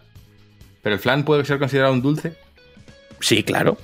Sí, pero no un bollo, ¿no? En este caso. No, no ha dicho bollo, ha dicho dulce. Ah, ¿no? eso dulce, claro. Este, Ah, dentro de dulce sería- entran postre, bollo, galletas, caramelos. eh, A mí me gusta mucho la tarta de manzana. Me Fíjate. gusta muchísimo. A Rami la del McDonald's también. Claro, uf, es que esa la mierda es buena, ¿eh? es que he, he pasado años sin eso y, y volvió. Y es ahora mismo lo mejor que tiene McDonald's. Lo- el resto es una puta mierda. Así lo digo. Sí. Claro, Eh, claro, tú- Es que Juan y Juanpe están en el mismo micro. Y, Y le he Juan muteado. es el que muteado, lleva el mute. sin Pues imagínate, bueno. Que dice Eh, que, que Marble Studios, Flandavisión, es cierto. Doy fe. Vale, eh, supongo que Dani y Bello no queréis aportar en esta subnormalidad, así que vamos a pasar a ver si Silvia nos da un detalle de estos curiosos científicos que a nosotros nos gustan. Pues hoy os vengo a dar también la turra de ciencia, porque como parece que os gusta a mí, si me dais bola yo sigo, lo siento, pero hoy os la relaciono con videojuegos. Y os vengo simplemente a contar que existe un gen relacionado con la correcta organización del cerebro y de su desarrollo, pero también con el desarrollo simétrico del cuerpo y formación de extremidades, que se llama Sonic Hedgehog y es literalmente en referencia a nuestro amigo el erizo de Sega, Sonic. Los frikis estamos en todas partes y vamos a dominar el mundo. Espera, ojo, he entendido Espera. bien. Todos tenemos genes de Sonic. Todos somos Sonzi. Tenemos, hay un, hay un furro en ti. Y no hay Knuckles. Este dato a Juan, este dato a Juan le ha empezado a interesar mucho y ha dicho, voy a tener que yo saber eso, a ver, eh, no sé qué de las extremidades, un gen que tenemos que se llama eh, Sonic el erizo. ¿Cómo? Eso lo tengo que buscar yo ahora, porque yo tengo el gen Knuckles. Y eso justifica las extremidades y todo lo que tú quieras. Pero eso hay que verlo. Eh, me acabo de quedar pillado, ¿eh? Claro. ¿Dónde está Mario ahora? Ah, ¿Eh? ¿Eh? ¿Dónde está? ¿Dónde está? No está, ¿no? No tiene un puto gen. Claro. Ah, dice, bueno, sí, el gen más importante del cerebro se llama Mario, no, no. Buah, ¿te imaginas? Es que claro. Pues me da igual porque no. Da igual, porque yo no tengo cerebro y yo no tengo de eso. Exactamente. Seguimos. Vamos con Antonio Moreno. Hola chicos, esto es más que nada para enviaros la enhorabuena por el pedazo de proyecto y por el anuncio tan currado del Kaibun. Obviamente ya estoy suscrito a la anual y nada, daros la enhorabuena por la pasión que transmitís en cada proyecto y, que es un orgullo daros soporte. Seguramente este será el audio mm, un millón que recibís dándonos la enhorabuena, pero no son más que enhorabuenas, más que merecidas. Venga, un besito. Pues es el primer audio que recibimos. Nos hemos mirado la cara así como, no, es el primer audio que recibimos. Es triste, pero es cierto. Juan, unas palabritas para Antonio. Es el primero. Gracias, que nos manda un Antonio. audio como tal. Sí que nos han felicitado por ahí, que, que les ha gustado mucho el proyecto. Pero bueno, Antonio es la primera persona que quería dejar aquí un audio en GTM Restart agradeciendo eh, Kaibun. Pues muchas gracias, Antonio. Es verdad que eres el primer audio y no lo esperábamos tampoco. ¿eh? Ya, para nosotros ya ha pasado mucho tiempo desde que lo hemos anunciado. Mentira, ha pasado cinco días o seis. Pero para nosotros ya ha pasado un universo. Pensad que para nosotros Kaibun lleva siendo una realidad desde hace un año. Estamos hasta los huevos de ver a, a Kaibun rondando por aquí, que a dónde va el Kaibun este, qué hace ahí en la nevera, que por qué Kaibun no ha fregado. Pero no, ahora en serio, muchas gracias de verdad por, por el apoyo. Em, Kaibun va a necesitar eh, del apoyo de todos vosotros para salir adelante, eh, igual que lo ha necesitado GTM y lo ha conseguido a lo largo de siete años. Y el proyecto de Kaibun es exactamente lo mismo, va a necesitar cariño, va a necesitar que creáis en él, va a necesitar que lo difundáis, va a necesitar que lo disfrutéis, va a necesitar que nos ayudéis a mejorarlo, que nos deis vuestra opinión y que no lo abandonéis. Y, y solo así saldrá adelante. Lo hemos vivido con GTM y ha sido posible. Confiamos en que con Kaibun lo sea también. He de decir que Kaibun empieza en un modo mucho más difícil que, GTM. GTM empezó con 32 páginas grapadas y a ver a dónde podía llegar. Tardó 20 números GTM, 20 meses. Eso es un año y medio en tener 132 páginas. Eso es lo que tardó GTM. Y tardó cuatro años en poder darnos de comer, casi cinco, o, más- o cinco incluso llegó a tardar. Em, ese fue el recorrido de GTM. Kaibun nace de serie con 252 páginas. O sea, Kaibun nace en un modo eh, difícil, no. Lo siguiente es algo totalmente, desde un punto de vista de negocio, esto es totalmente absurdo. Esto cualquier hombre de negocios, em, que cualquier hombre de negocios, cualquier señor que está empezando a estudiar ADE, nos dice, ¿a dónde vais? ¿Os vais a matar? Eh, pero bueno, como no tenemos ADE, pues falante. Pero sí, Kaibun es eh, un, un- un absurdo. Es el resultado de, de cuando no hay nadie al volante. Eso somos nosotros. Entonces, bueno, yo espero, confío en que quienes nos estáis escuchando, quienes sois socios de GTM, le deis una oportunidad, porque al final eh, ni siquiera podría decir que está, entre comillas, fuera de precio. Tenemos que tener en cuenta que es una revista que tiene literalmente el doble de páginas de GTM. Y si multiplicas una GTM por dos, pues te sale el precio de Kaibun, con la diferencia de que se imprimen muchas más GTMs que Kaibun, con lo que el coste de producir Kaibun es absolutamente absurdo y ridículo. Esperemos, esperemos, yo espero, confío y creo en que va a ir adelante. Mm, Creo en, en esta comunidad que tenemos, pero sí que es verdad que Kaibun desde el punto de vista de negocio es absurdo. Cuando te dicen es que no existía nada así antes, es lógico. Es que hacen falta tres idiotas para que algo así pueda existir, porque, insisto, y no es un discurso lastimero ni mucho menos, pero desde el punto de vista de negocio, Kaibun es un absurdo con todas las de la ley. Pero bueno, nos gusta hacer cosas absurdas, ojalá prolifere, ojalá vaya para adelante y ojalá mm, GTM Ediciones como tal, pues crezca mucho. Así que nada, Antonio, que muchas gracias, coño. Pues muchas gracias, Antonio. Vamos a seguir por aquí. Y, y tenemos una escrita que nos la manda Marta. Y dice, bueno, eh, ya va por el mismo lado. Dice, bueno, mi gente, no tengo nada en especial que comentaros. Simplemente quiero daros la enhorabuena por Kaibon y por el proyecto, como ya os comenté por Discord. Me alegro mogollón de los proyectos que, eh, de los proyectos, de que los proyectos salgan adelante, perdón. Le ponéis un cariño a todo brutal y eso se nota. Y creedme que me da gusto poder apoyar un proyecto como GTM.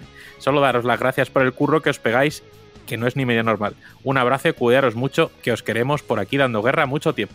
Bueno, pues eh, te transmitimos también eh, las gracias a, Marta, que también la queremos mucho. Muchas gracias por los ánimos, muchas gracias por, por saber lo que estamos haciendo y, y sobre todo por saber que, que estamos aquí a destajo y dándolo todo. Así que os, os lo agradecemos, ¿vale? Audio de Juanma. Buenas familia. Pues nada, esta semana como nos deis vida libre, pues quiero recomendaros la última joyita indie que he descubierto, que se llama Intravenous, que es pues como si Holden Miami tuviese un hijo con Splinter Cell y Metal Gear. es una maravilla, o sea, si te, si te gusta un poco Holden Miami, mmm, lo reconoces casi todas las mecánicas rápido, pues añádele la opción de ir en sigilo, pero que si no quieres ir en sigilo, es súper llevadero, vamos, una maravilla, un abrazo familia. Pues recomendación de Juanma intravenosa, así que para que os la enchuféis fuerte, eh, siempre nos trae este tipo de recomendaciones y la verdad es que es maravilloso. Pocas recomendaciones eh, soléis enviar a, aquí a los audios, así que oye, yo os animo a que nos descubráis muchas más cosas de lectura, de juegos, de grupos, de música, de, de, de, de oye, he comido aquí, he flipado, yo qué sé, de todo, animarse. Andrés, vamos para allá. Buenas chicos, ¿qué tal? Eh, primero deciros que os deseo mucha suerte con Kaibon. Espero que os vaya genial, que seguro que sí. Porque con el cariño que le ponéis y el esfuerzo que, lleváis a cabo, estoy seguro de que os va a ir muy bien. Así que mucha suerte. Y con respecto a las preguntas de la semana, pues os voy a decir que qué tres juegos combinaríais para hacer vuestro juego perfecto. ¿Qué tres juegos que ya existan? Así que eso. Venga, un saludo. Eh, ¿Qué otros juegos combinaríamos para hacer nuestro juego perfecto? Pues eh, Yakuza 0, Yakuza Laika Dragon y Yakuza Ishin. y sería lo bueno, bueno del para bueno. Buf, eh, me quedo un poco pillado con esta pregunta. No sé si, Dan, dime que a ti se te ocurrirían tres juegos. Ahora dice eh, Metroid Prime 1, 2 y 3 y ya está, claro. Que sí, que sí. Eh, te voy a decir, o sea, es que no necesito tres. Para hacer el juego perfecto necesito dos. Uno es F0 y el otro es Cyberpunk. Luego ya si le quieres meter alguna movida random, se lo metes, pero eh, tú imagínate, y esta es mi idea, un día Nintendo me va a llamar y me va a decir, vente que vas a desarrollar el juego, vas a ser el director del nuevo F0. F0, pero mundo abierto en el que seas un piloto random, vas consiguiendo eh, meterte en carreras callejeras, mejores piezas, hasta que te puedes hacer misiones y demás por una ciudad cyberpunk en la que te puedes mover completamente libre hasta que te vas metiendo en los Grand Prix y te conviertes en el puto Jesucristo del F0. O sea, yo mezclaría F0 con mundo abierto, o sea, me vale Cyberpunk o me vale cualquier juego de, de corte así de libre y creo que lo único que hay es Cyberpunk, así que me vale Cyberpunk. Bellito, ¿tú qué mezcla bizarra se te ocurre? Pues yo puedo utilizar tres y lo, que se dice siempre, primeros juegos que tienen a la cabeza, pues una solución adecuada, eh, sin sorpresas, eh, tiraría por un Zelda, por, por, una opción moderna. Mi razonamiento para esto fue eh, jugabilidad, historia y presentación. Jugabilidad sería un Breath of the Wild, historia Xenogears, presentación un Uncharted. Y si consigues mezclar esos tres pilares, da el mejor juego de la historia. Bueno, vamos a seguir hacia adelante, eh, porque seguir hacia detrás eh, es de gilipollas, ¿vale? O sea, la expresión ya está mal dicha. Y vamos con audio de Juanma. ¿Qué pasa, chavales? ¿Cómo estáis? Eh, voy a aprovechar el tema libre esta semana para desearos muchísima suerte en vuestro nuevo proyecto. Y espero de verdad de corazón que tenga una super mega acogida, porque viendo el producto se nota el cariño y las calidades que, que, le ponéis. Mm, así que nada, lo dicho, mucha suerte, ánimo y fuerza, que seguramente os haga falta. Venga, un besi. Pues mira, al final eh, Antonio ha abierto la veda. Hemos dicho, ¿habrá? ¿Será el audio millón? Hemos dicho, no, en plan triste. Bueno, pues no, pero tampoco pasa nada, ¿sabes? Pero luego todos los siguientes han ido sobre eso. Así que bueno, Juanma, eh, que muchísimas gracias y que, que, que, que, gracias. O sea, que te agradecen que, que has hecho un proyecto, ¿sabes? Es como, no sé. Es bonito, es bonito. Cuando hemos estado trabajando un año y pico, es bonito. Mm, al final, no sé, yo creo que, es muy chulo. Eh, poco más puedo decir. Eh, obviamente toda presentación deja alegrías y sin sabores. A nosotros, mira, aquí estamos en confianza. Yo hubiese deseado que se hubiese extendido más por redes de lo que realmente se ha extendido. El anuncio pues no ha tenido la acogida en redes sociales que yo hubiese esperado, por ejemplo. Y luego hay cosas que anuncias que parecen más pequeñas y a la gente le gustan más. También es cierto que nuestro público es de videojuegos y esto es otra cosa totalmente distinta, como si anunciamos una revista de cocina.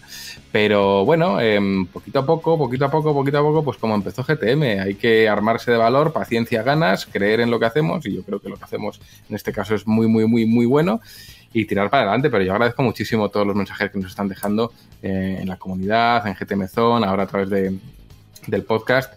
Y nada, de verdad que muy, muy agradecido. Eh, y, e insisto, ojalá la vida de Kaibun sea tan larga y bonita como la de GTM, porque entonces todos los esfuerzos habrán valido la pena.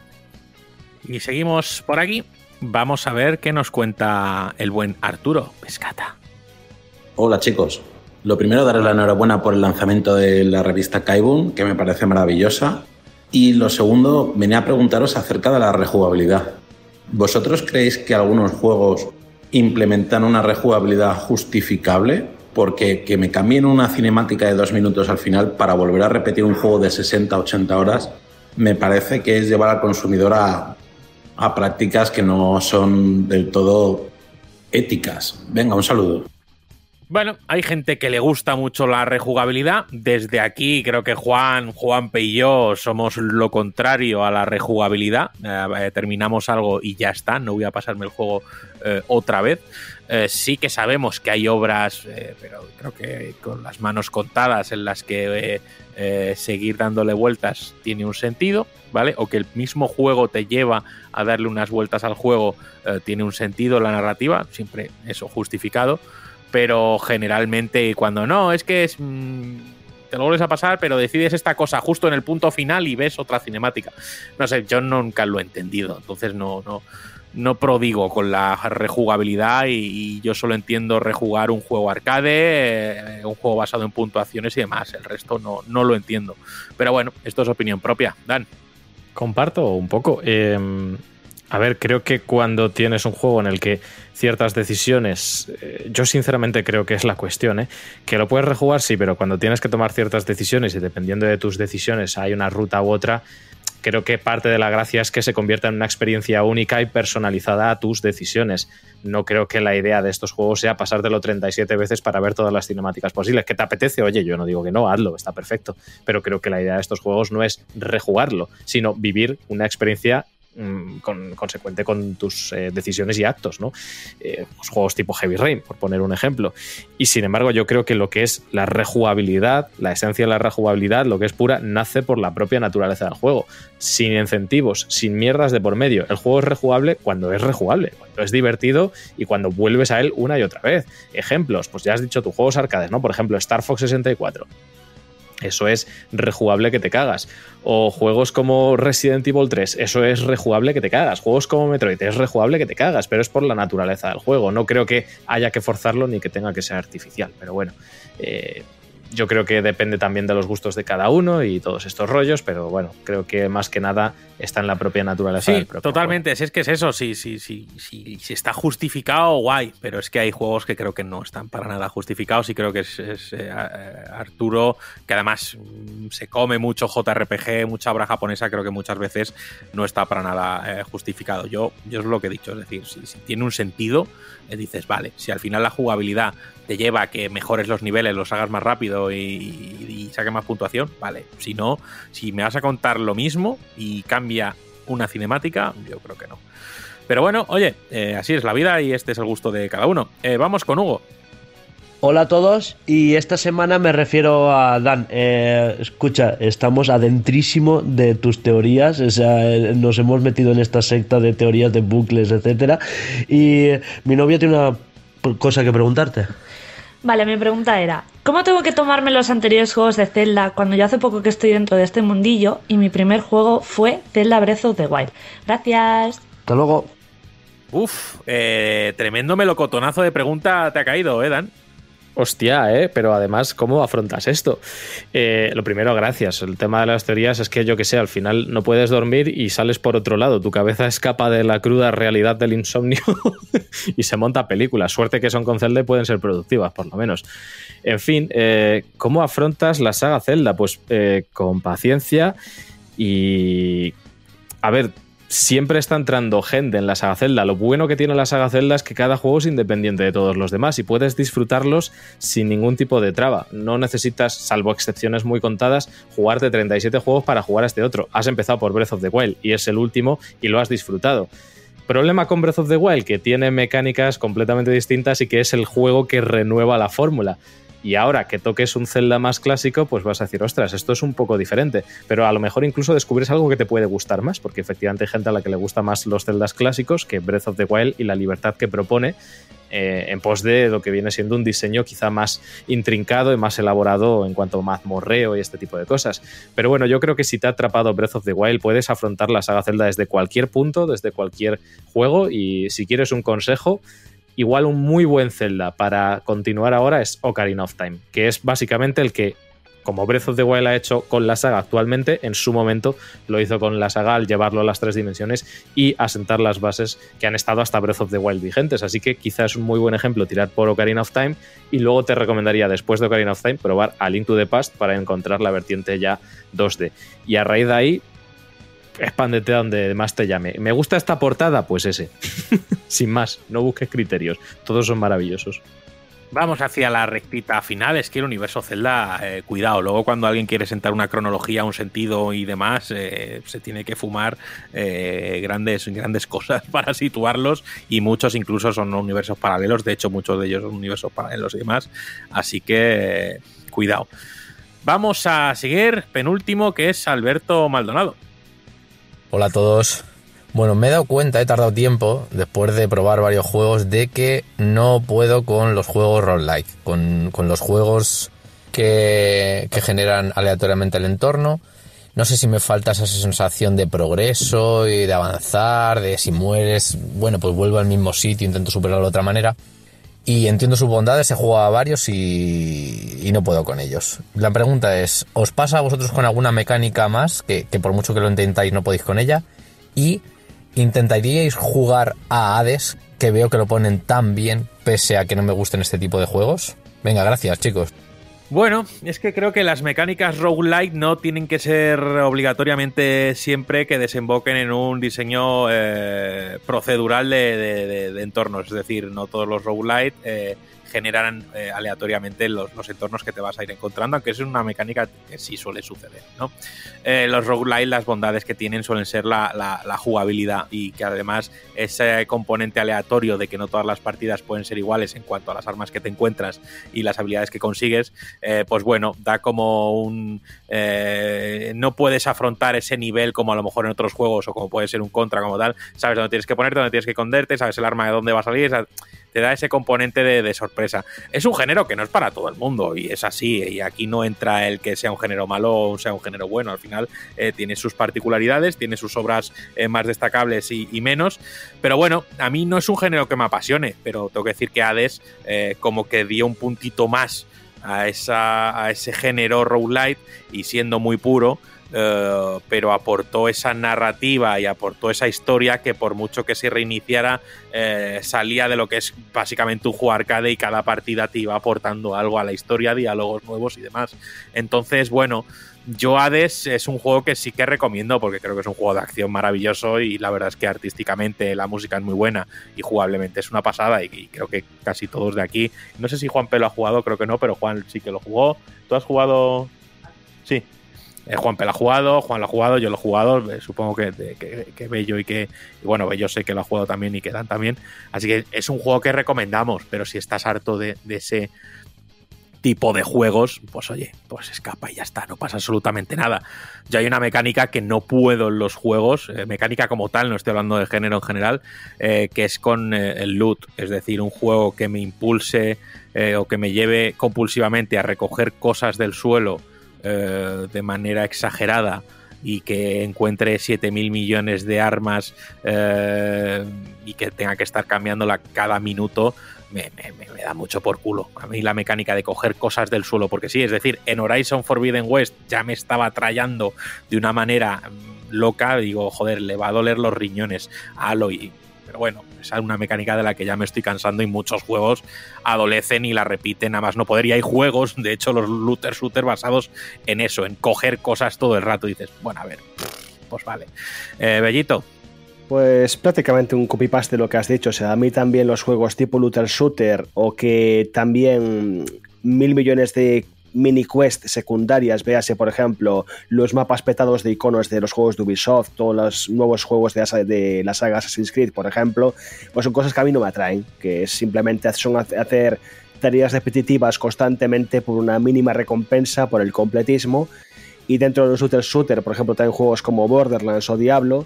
Yo Borderlands recuerdo haber jugado los dos primeros y los disfruté, pero porque lo estaba jugando en cooperativo pero después me quise hacer uno de los DLCs o no, no acuerdo de campaña en solitario y a las dos horas estaba hasta la polla, porque al final es hacer lo mismo constantemente. Entonces a mí esa experiencia pues no me llama, simplemente no me llena.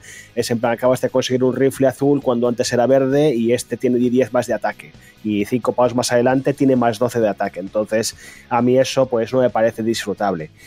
En cambio, por ejemplo, Hades eh, a pesar de que utiliza mucho, pues eso, la fórmula que tiene que, repetir y repetir y repetir, Hades funciona para mí y es un juego que le tengo 300 horas en Steam, que me he completado al 100% dos veces. O sea, te garantizo que, que se, sale del de la, se sale del tiesto en lo que es la fórmula del roguelike estándar porque el juego está en constante desarrollo. Hay una historia que se va deshilando poquito a poco, con montones de conversaciones entre personajes, con muchísimo trasfondo. Eh, y montones de opciones jugables que se van desbloqueando de manera orgánica a medida que vas haciendo un run tras otro. E incluso cuando consigues el objetivo por primera vez, te das cuenta de que solo acabas de empezar, que vas a tener que completarlo una y otra vez para enterarte de toda la historia, todos los personajes y toda una serie de ramas y quests secundarias que enriquecen muchísimo el juego y la experiencia. O sea, ya te digo, para mí creo que Hades juega en su propia categoría, no lo considero solamente un roguelike, que es básicamente una epopeya de la Grecia clásica contada a través de varios capítulos cada vez que mueres. Entonces, la verdad que me parece un juegazo, que por eso fue nuestro juego del año hace, hace un par de años o tres, creo, cuando salió y yo luego le tengo especial cariño. O sea, es precioso. Además, el juego tiene una dirección artística sublime y jugablemente súper divertido, súper entretenido. Cada partida es muy distinta. O sea, al final sí que es cierto de que sí que hay estrategias muy, muy, muy, muy, mucho más óptimas que otras.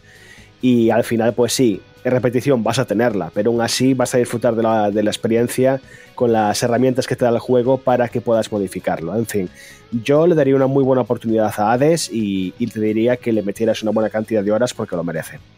Pues ahí está esa recomendación. Y decía Dan por el, por el chat, Returnal Forever. Es que es un juego que es un roguelike como tal, pero que creo que, es distinto y a mí es, es que me encanta. Y, repito, no me gustan los roguelike, pero es que Returnal me parece una obra maestra. Y eso es así. Así que sí que bueno, al final tienes que ya no solo un género, sino que dentro del género se pueden hacer las cosas de una manera eh, o de otra, ser, ser, ser más aleatorio todo, ser menos aleatorio que tenga un sentido. Returnal también es un juego que, que lleva esa narrativa en cada partida, que sí que genera los, los entornos de manera aleatoria, eh, pero que, tiene todo un sentido, no sé. Em, eh, hay casos y casos, así que bueno, la cuestión es encontrar tu juego. Y si no te gusta ninguno, pues cambia de rollo y ya está, que no pasa absolutamente nada, Alberto. Vamos con el último que es de Oscar. Buenos días, equipo. Solo quería pasarme a saludar que llevaba varias semanas sin participar, que yo veía la temática de la semana en el correo que mandaba y si como últimamente no venía, pues no, no podía verlo. Esta semana me he dado de alta en el super proyectazo de Kaibun y gracias a eso me ha llegado la invitación a Discord y bueno, ya, ya estoy a tope con la aplicación y, y, enterado de todo. Así que nada, muchísimas felicidades por el proyecto, va a ser una pasada, ya lo veréis. Y nada, mucho, mucho éxito y muchos abrazos para todos. Chao. Pues muchísimas gracias, Oscar. Y bueno, pues si ya estás en el Discord, ya sabes, a dar los buenos días, a, dar la bienvenida a todo el mundo que, entra en el servidor. Agradecemos mucho que decías apoyarnos también en nuestro eh, nuevo proyecto que es Kaibun, esa revista de manga anime que estamos intentando sacar adelante y que ya es una realidad a fin de cuentas. No lo estamos intentando, ya, ya se ha hecho. Y que bueno, necesitamos el apoyo de todo el mundo. Y, digo apoyo, pues a modo de suscribiros al proyecto, de darlo a conocer, de, dar likes, de, escuchar el podcast que hemos hecho, que es el podcast Kaibun, que tenéis ya en todas las plataforma, no sé, hay muchas maneras de apoyarnos, así que os lo agradecemos todo. Y ya hemos terminado por aquí, Juan, ya hemos terminado con el, con, con, los audios de la semana, así que toca hacer sorteo eh, numérico. Y voy a contar porque es que eh, eh, Bello, te he mandado todas las que son. ¿Me las puedes contar? Que es que ni las he contado. Bueno, si las tengo aquí en un papel, soy gilipollas. Eh, pues nada, tenemos 13 eh, personas que han decidido participar. Perdonadme, es que ya. Eh, además, creo que todos lo notáis: que el cansancio que llevamos, toda la pesadez que llevamos detrás, a lo mejor no estamos tan concentrados, a lo mejor alguno de los miembros pues se nota que participa menos porque a lo mejor está mm, liado haciendo otras cosas. Al final bueno, esto es parte de una gran familia, nos conocemos, nos escucháis semana tras semana, nos veis evolucionar en ánimos, nos veis eh, eh, subir para arriba, nos veis eh, bajar hacia abajo. Entonces, bueno, agradecemos esta compañía y que a lo mejor estamos amenizando pues tu jornada laboral, estamos amenizando tu paseo por el parque, estamos amenizando que mientras firgan los cacharros o estamos amenizando cualquier otra situación. Así que bueno, solo que en este aspecto y con esta equivocación que he tenido, que ya no sé ni dónde tengo la cabeza, pues decirte que eso, que aquí todos somos humanos, que es difícil estar semana tras semana, tras semana, tras semana, tras semana, tras semana, así durante muchísimos y muchísimos y muchísimos programas súper arriba, ofreciendo el máximo y demás. Pero bueno, eh, supongo que lo entenderéis y que, y que, al final todos somos aquí humanos y no todos eh, vosotros estáis a tope todos los días de vuestra vida. Así que bueno, sorteo numérico de 1 al 13, perdón por la chapa, pero es que me ha venido a decirlo y tenía que hacerlo. Y eh, ha ganado el número 10, muy a mi pesar, que ha sido Arturo y que se lleva esta clavecita que estábamos sorteando esta semana, que sepáis que este eh, juego salió como exclusivo de Stadia, luego salió para todas las plataformas, pero salió como exclusivo de, de Stadia, así que bueno, pues curiosidad respecto al jueguito esta semana. Bueno, pues vamos a leer los comentarios y, y qué decir, pues lo que ha dicho Rami, que Kaibun va a necesitar de vuestro apoyo. Pensad también que esto no lo hemos comentado mucho, ¿no? Pero al final es una revista que nace tratando de aprender de todos los errores o de todas las dificultades que se encontró GTM. GTM nació sin poder pagar a la gente, GTM nació eh, en unas condiciones muy difíciles y decidimos que para nuestra segunda publicación no podíamos caer en eso. Entonces, pues Kaibun nace eh, con todos los textos y todas las ilustraciones debidamente pagadas. Kaibun nace con todos los textos debidamente contratados, con los derechos de cada autor debidamente respetados en contratos legales. En fin, Kaibun nace como fruto de la experiencia en todos los sentidos, no solo en términos de diseño, no solo en términos de contenido, no solo en términos de edición, número de páginas, texto, sino también en todos los términos profesionales que deben hacer una publicación y obviamente eh, no nace como una promesa, no nace como un si tenemos apoyo lo conseguiremos, porque creemos que ya no estamos como, como grupo, no estamos en esa fase, no podemos permitirnos eso, tenemos que demostrar que hemos crecido y que actuamos conforme a nuestro crecimiento. Entonces, bueno, es, eh, insisto, va a necesitar vuestro apoyo, pero confío en que, en que lo va a conseguir. Voy a leer, si os parece, los comentarios que nos dejaron en el podcast de esto Skyboon, porque, porque están ahí y mm, y empiezo por Xu Chen, que dice, muy interesante el nuevo proyecto, definitivamente le echaré un vistazo a la nueva revista, que pinta interesante, y todo el mundo del manga, del anime y todo lo que hay detrás para crearlos me interesa. Ahora entiendo por qué en el podcast anterior decía Javi que era palíndromo. Víctor Navarro dice, vaya fantasía de presentación de Kaibun en GTM Live y mil gracias por añadir el formato digital a la suscripción de GTM. Es algo que no teníais por qué y es un gran gesto. Nunca he decidido adentrarme en el manga porque su estética, entre otras cosas, no me atrae, pero sé que me estoy perdiendo una importante cantidad de grandes historias. Sé que me iniciaré por fin con esto y a ver, de momento difundiré la palabra. Eloy Calvo dice, primer episodio de, de Kaibun terminado y no ha estado nada mal. Creo que fue Juan en la presentación quien dijo que este episodio piloto acabaría siendo borrado, pero creo que tiene suficiente calidad como para quedar para la posteridad. Lo único que le faltaba era que Javi Bello contara que estaba leyendo el manga de Silver Spoon para seguir con el meme de la granja. En cuanto al proyecto de la revista, si lo primero de nada es desearos toda la suerte del mundo. Empezar una idea como esta con la situación económica actual no es nada fácil. Por mi parte estoy bastante ilusionado, la cultura nipona y el mundo manga anime, sobre todo en manga, es junto a los videojuegos dos de mis grandes pasiones e igual que no leía desde hacía muchos años prensa en papel de videojuegos, hasta que conocí GTM, no leo ninguna revista física sobre esta temática. Por el momento, lo que habéis enseñado me ha flipado y he adquirido una suscripción Kazemban que estoy deseando tener ya la revista en mis manos porque se ve increíble. Además de todo lo ya dicho, siempre hace ilusión estar en algo así desde un principio y verlo crecer. Un saludo y mucha suerte. Y Malder Fox dice, mucho ánimo en este proyecto. Es decir, en este momento que el podcast no se va a borrar como tal, simplemente el primer episodio de Kaibun desaparecerá del stream de GTM Live porque no tiene mucho sentido que esté ahí. Eh, y Alberto Guerrero dice, qué bien pinta todo esto, aquí tenéis uno más que no ha dudado en apoyar este magnífico proyecto. Aunque el manga no sea lo mío, se ve que lo hacéis con mucho cariño, así que no puedo hacer otra cosa. Un abrazo a todos. Continuamos con Rocket Adri que dice, hola, me ha encantado el episodio piloto y la pasión que desprendéis todos por el proyecto. Intentaré no perderme ningún episodio. Hace mucho tiempo que dejé consumir manga anime de forma más o menos regular por diversos motivos y escucharos hace que de alguna manera me vuelvan a entrar las ganas de leer o visionar algo. Aunque el recurrente problema de la falta de tiempo es un impedimento, es un proyecto apasionante y muy bonito. Enhorabuena. Cualquier fan del manga anime debería suscribirse ipso facto. Me gustaría, como otros, tener la convicción de suscribirme a Kaibon sin pensarlo dos veces, pero hay que ser sincero y tengo dudas, no por la calidad del proyecto, en todos los ámbitos se ve que va a ser soberbia, sino por el tema personal, entrando en conflicto con el aprecio que se os coge y las ganas de apoyaros. Sé que como suscriptor de GTM voy a tener acceso al formato digital, pero que el proyecto salga adelante no va a depender de eso, y además no tengo tablet para leer en esa forma, así que, en fin, enhorabuena de nuevo y mucha suerte con el proyecto. Pues como bien ha dicho Rocket, eh, si ya nos habíamos puesto trabas al proyecto, eh, Kaibun estará disponible en formato digital para todos los socios de GTM, así que bueno, ¿quién dijo que nos gustaba jugar en modo difícil? Nosotros. Y cerramos con Castec que dice ole, ole y ole, mucha suerte en este nuevo camino. Y ahora vamos a los comentarios del podcast anterior, que ya fue GTM Restart 152. Empezamos por Rainman, que dice, en mi caso, Fui de los pocos de entre mis amigos que apostó por la Saturn porque cuando la vi un día en el corte inglés, imágenes del Wild Wild Soccer me explotó la cabeza. La cantidad de horas que echábamos los colegas en mi casa jugando al Die Hard Arcade y Athlete King son incalculables. Sin embargo, al final acabé pasándome a la Play, simplemente porque se podía piratear y así jugar a Winning Eleven 7 que jugábamos en blanco y negro. En fin, que la piratería fue una de las principales razones por las que la Play barrió a Saturn, eso seguro. Guillermo Relaño dice, siendo sincero, es uno de los programas más flojos que os he escuchado, pero aún así me habéis hecho pasar un buen rato, y se comprende que con todo lo que tenéis encima de Kaibun tengo muchas ganas de bichear la publicación, aunque no es mi temática favorita. Muchos ánimos y saludetes.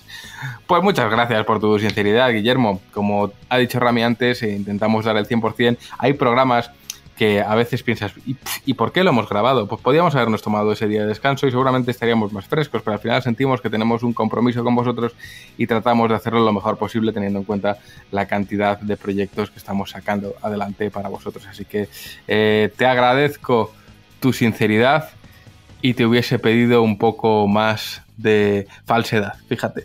Eh, vamos con Cheyout, que dice, gran reportaje de Senmue, vaya juegazos, espero saber cómo acaba la historia antes de morirme. Y Steelskin dice, ostras, ojo que Steelskin dice muchas cosas. Me ha parecido muy interesante lo de los datos demográficos del videojuego en nuestro país, aunque no termino de creérmelos. Mejor dicho, mejor dicho, dudo de que así tal cual están expresados sean indicativo de nada o sirvan para algo. La única utilidad que tiene es ver los números en bruto para que queden bonitos y aparentar, pero así tal cual no tienen absolutamente ninguna utilidad en cualquier análisis de mercado serio. Y es que no me temo, y es que me temo mucho que ahí está todo mezclado sin ton ni son. Jugadores de consolas y de PC, con los de móvil, los que juegan habitualmente con los que juegan media hora a la semana, cuando se acuerdan mientras esperan en el bus y no tienen nada más que hacer. No digo que el típico Candy Crush, juego de granjitas o juego de puzzles tipo Sudoku o sopa de letras para teléfonos móviles no sean videojuegos, pero el mercado de videojuegos de consola y PC no tiene nada que ver con el mercado de juegos para móviles y sus usuarios tampoco, y aunque no puedan coincidir, los usuarios de consola y de móviles no son los mismos y sus mercados no tienen nada que ver cojo aire. Y, para, y pasa exactamente lo mismo con el mercado de usuarios de videojuegos tradicionales y de eSports. De hecho, juraría que lo explicó Just en una de sus charlas con Ramiro. Y mezclaros así la ligera es un error, que no sirve más que para inflar números de galería, pero poco más. Y es que lamentablemente no me creo que el 48% de los jugadores sean mujeres, y menos aún cuando habéis dicho que el target de edad más habitual entre ellas es de 65 y 45 años. No me lo creo, a no ser que, como digo, esté todo mezclado y cuenten como jugadora una señora de 55 años que se hace una sopa de letras de vez en cuando en el teléfono móvil, porque en ese caso, hasta mi madre, que si le doy un mando de consola y le digo que juega, que mueva el muñeco no es capaz de darnos los pasos, sería gamer. Y todo esto, sabemos que esto no es así, aunque para este informe cuente como tal. Afortunadamente, cada vez hay más mujeres interesadas en los videojuegos, pero no me creo que sean el 48%. No hay más que echar un vistazo a cualquier foro o comunidad y ver el porcentaje de hombres y mujeres y, extrapolarlo. O, por ejemplo, acudir a todas las últimas páginas de vuestra propia revista, donde por cada nombre de mujer hay 20 nombres de hombre. Y esto pasa en todas partes, suscripciones, canales, foros, ferias, convenciones, comentarios, podcast, en todas partes. El número de mujeres es siempre muy inferior al de hombres. Eso el 48% queda muy bonito, pero hay una realidad y la realidad es que vayas a donde vayas, el número de interesadas por el videojuego es siempre inferior al de interesados. Hace unos años leí un informe demográfico que publicó Nintendo sobre poseedores de Switch y el número de IDs de Nintendo pertenecientes a mujeres no llegaba ni al 30%, y el target de edad mayoritario era lógicamente el mismo que los hombres, de entre 30, de entre 20 y tantos a 30 y tantos. Algo no cuadra algo que cuadra mucho más con lo que veo constantemente, día tras día, y desde que tengo memoria en todo tipo de comunidades y lugares relacionados con el videojuego. Uf, Steelskin, gracias por tu mensaje. Eh, lamentablemente, ebooks no respeta los saltos de párrafo y nos lo ha mostrado todo como Sí. un párrafo eh, y es, era difícil de leer porque es muy grande. Eh, creo que sí, que en el informe que, hemos, que presentamos la semana pasada están mezclados también contemplados los jugadores de móvil, eh, creo. Sí, si sí, no sí, recuerdo de, mal. De hecho, aparecía una, lo comentamos, Mm. que entre las plataformas más usadas, primero estaban las consolas, luego creo que iba eh, plataformas móviles y luego le Ujú. seguía el PC. Así que los datos que se han ofrecido son contemplando a los jugadores en plataformas móviles. Yo sí personalmente considero que un jugador de juegos móviles es jugador de videojuegos porque al final estás jugando a través de un dispositivo electrónico, estás interactuando y estás, digamos, Claro, pero- respondiendo a sus mecánicas. Pero es que el, el discriminar de esa forma arbitraria o Mm. por opinión un segmento de, de plataforma, por decirlo de alguna forma, No. de esta- es que entonces, ¿qué- ¿a qué limitamos entonces a un videojuego? ¿A jugador de videoconsola? Pero es que- Porque es que por esa ley puedes incluso quitarte de los de PC. Claro, pero mm, además es que hay que tener un- en cuenta un dato muy importante. Nosotros podemos pecar de elitistas y a mí no me gusta nada y decir quién es jugador y quién no. E insisto, no me gusta nada porque creo que todo aquel que interactúa con una interfaz y, y se divierte haciéndolo ya es un jugador. Es que hay que tener en cuenta que detrás hay una industria. Y el dinero que entra por móvil vale tanto igual de bien que el que entra por una tienda, que el que entra el por una PlayStation. es mayor, claro, y a nivel de facturación, la facturación que provocan los videojuegos móviles que se denostan es mayor que a la de los muchos videojuegos AAA. Eh, y esto es una realidad. Entonces, para la industria, por mucho que nosotros queramos decir este es jugador y este no, para la industria el dinero que entra por Candy Crush es tan válido como el que entra por otro lado. Entonces, mm, si vamos a quitar al móvil de la ecuación, quitemos también el dinero que mueve, porque cuando se dan datos macroeconómicos del dinero que mueve el videojuego, se mete también al terreno móvil, porque lo genera y lo mueve. Entonces, eh, si lo queremos quitar por jugadores, que me parece injusto, quitémoslos también en cuanto al beneficio que aporta la industria. Y entonces quizás tendríamos que decir que creadores como Hironobu Sakaguchi ya no están haciendo videojuegos.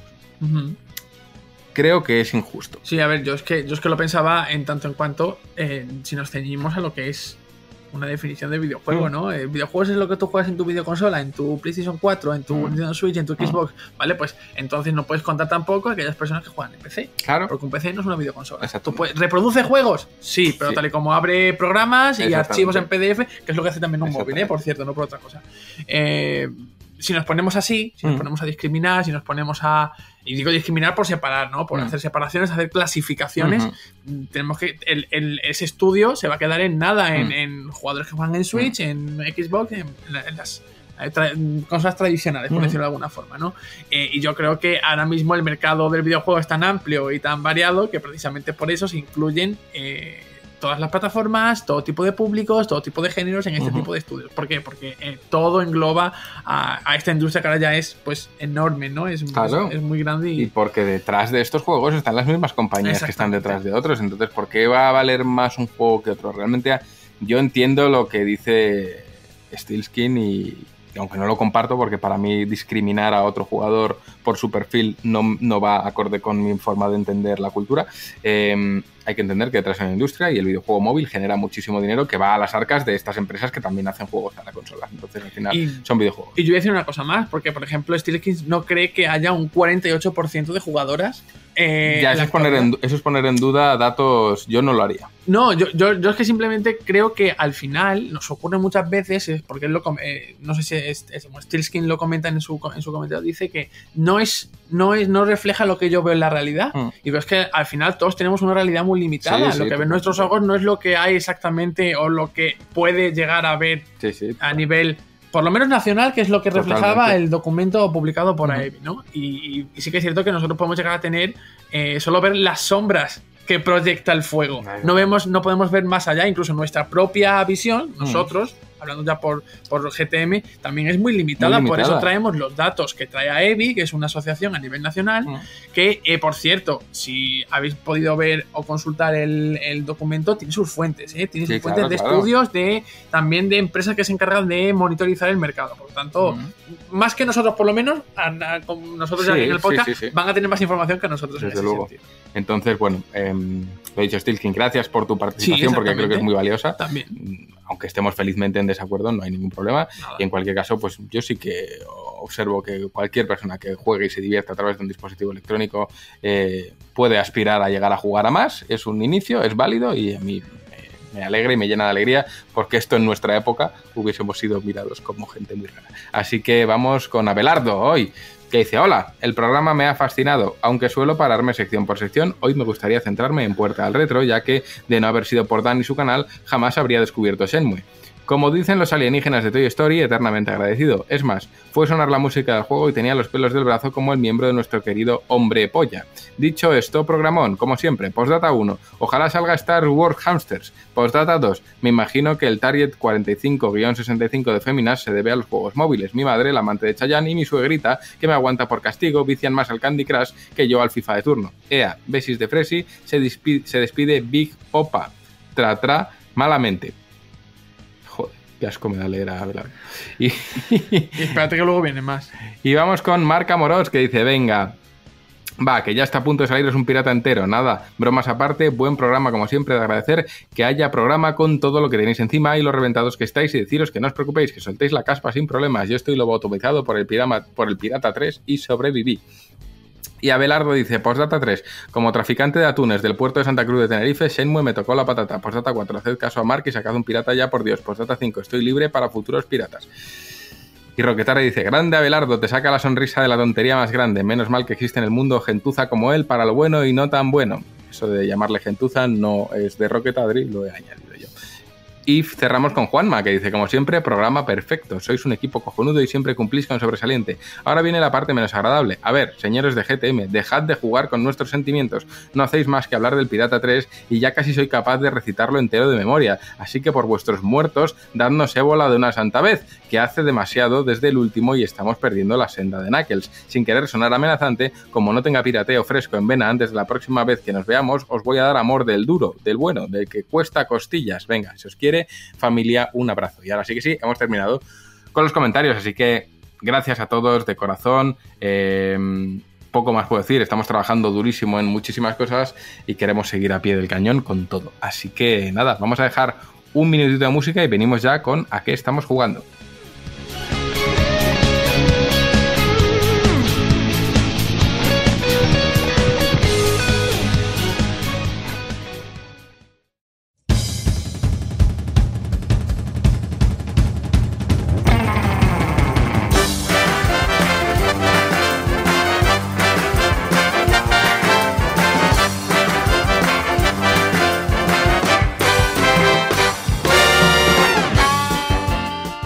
Llegamos a la sección final del programa. Os voy a pedir disculpas si nos notáis un poco tensos, pero es que el puñetero programa con el que grabamos el podcast lleva fallando toda la santa grabación y lo que debería ser rápido se nos está eternizando. Así que, eh, Zencaster, con cariño, nos tienes hasta los cojones. Entonces, eh, dicho lo cual, vamos a ver a qué estamos jugando y voy a empezar por Rami, porque Rami suele picotear un poco de todo. Eh, Rami, ¿con qué, ¿con qué no andas? ¿Con qué andas? ¿Has- ¿Qué haces? Yo ya eh, no hago nada con mi vida. Este podcast va a ser la decadencia eh, y, cada programa que pase ya de, nuestro desánimo y nuestras ganas de, vivir. Y al final eh, nos vais a ver morir aquí, ya está, porque no he jugado prácticamente a nada esta semana, ni ganas que tengo, es decir, de encontrarte mirando la tele con el sálvame de fondo y decir, puedo cambiar esto y ver algo mejor, puedo jugar, a mí me gusta jugar, ¿qué juego? No me apetece, no quiero jugar.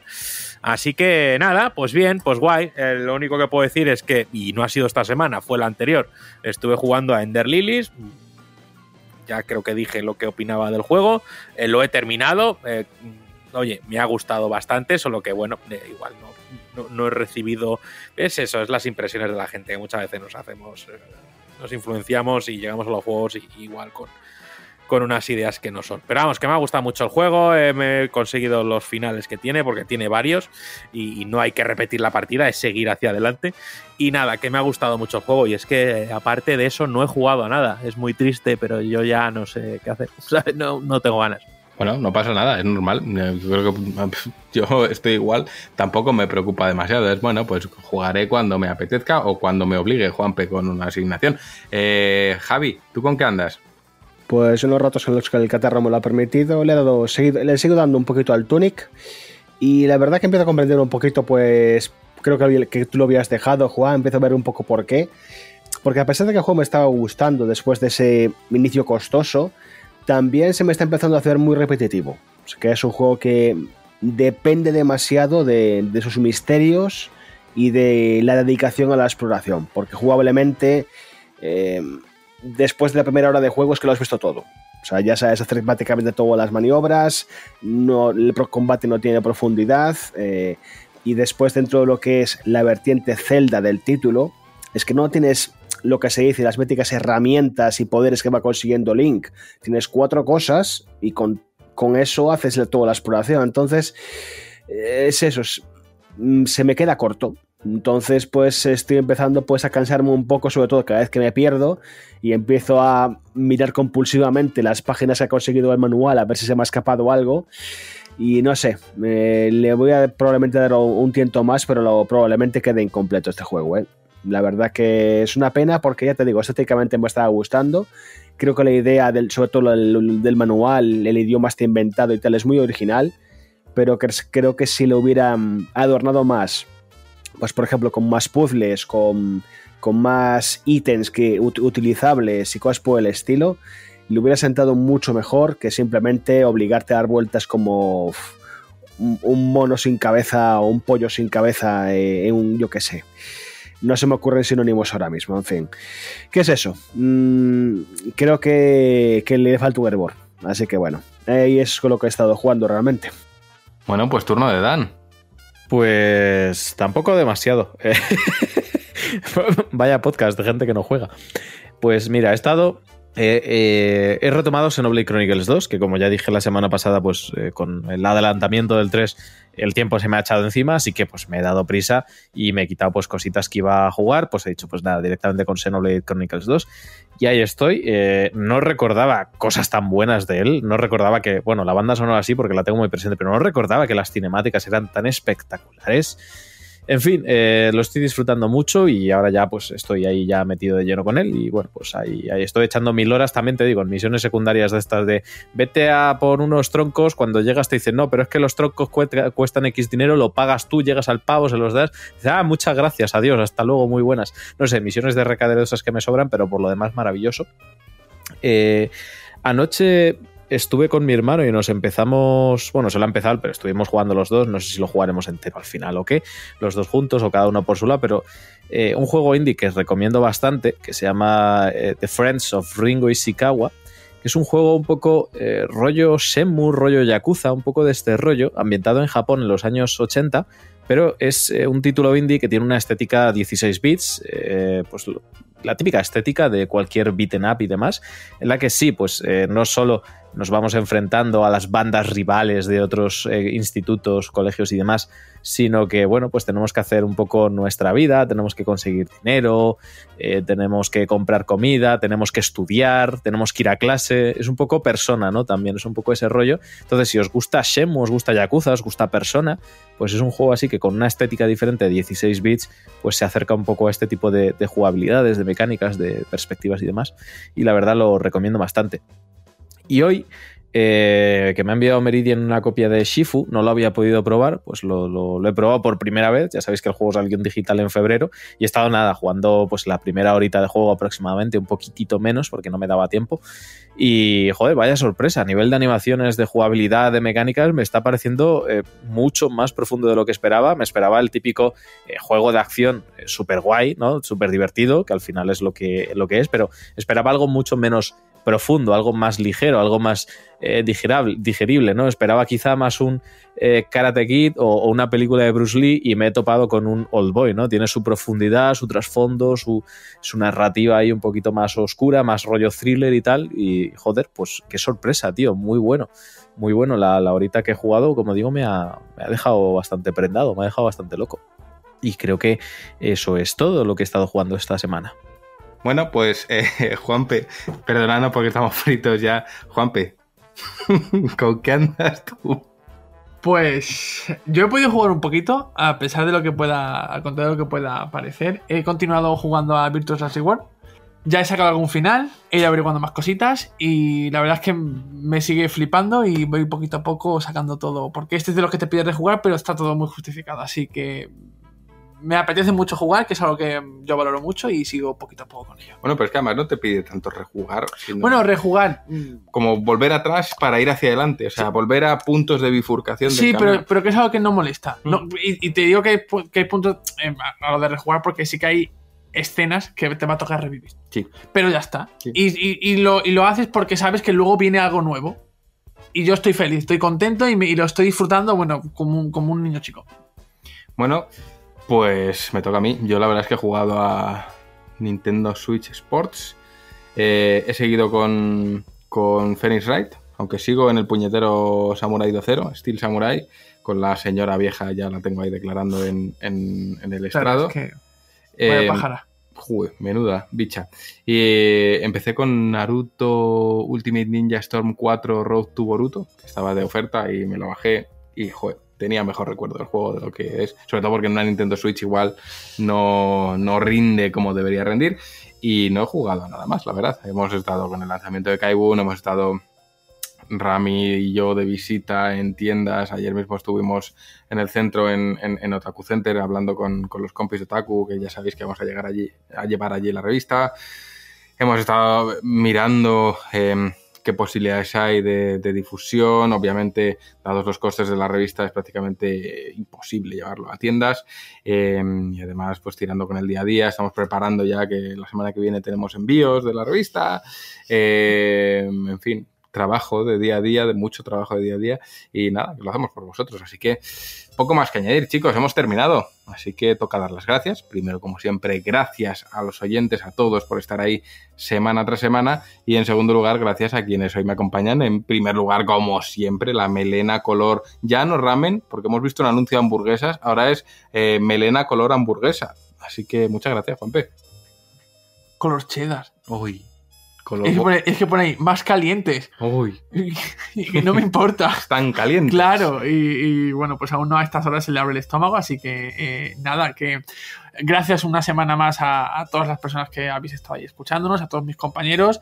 Eh, de nuevo, pues que desearle todo lo mejor a, a, a, Sergio Carlos y además a todas las personas que nos uh -huh. habéis felicitado por, por uh -huh. el lanzamiento de, de Kaibun, que ha sido mucho tiempo y, Mm. y, al final nos está saliendo ahora todo el cansancio y todo el, el, el estrés, así que nada, que, que si ah, nos habéis visto un poquito más apagados o un poquito más distraídos, pues que os pedimos perdón, pero que, que es un. Es, tomadlo como una especie de, de coger carrerilla para seguir más sí, eh, con más energía. Pero si al final es normal, si es que es lógico, si es que llevamos una carga de trabajo encima que es bestial.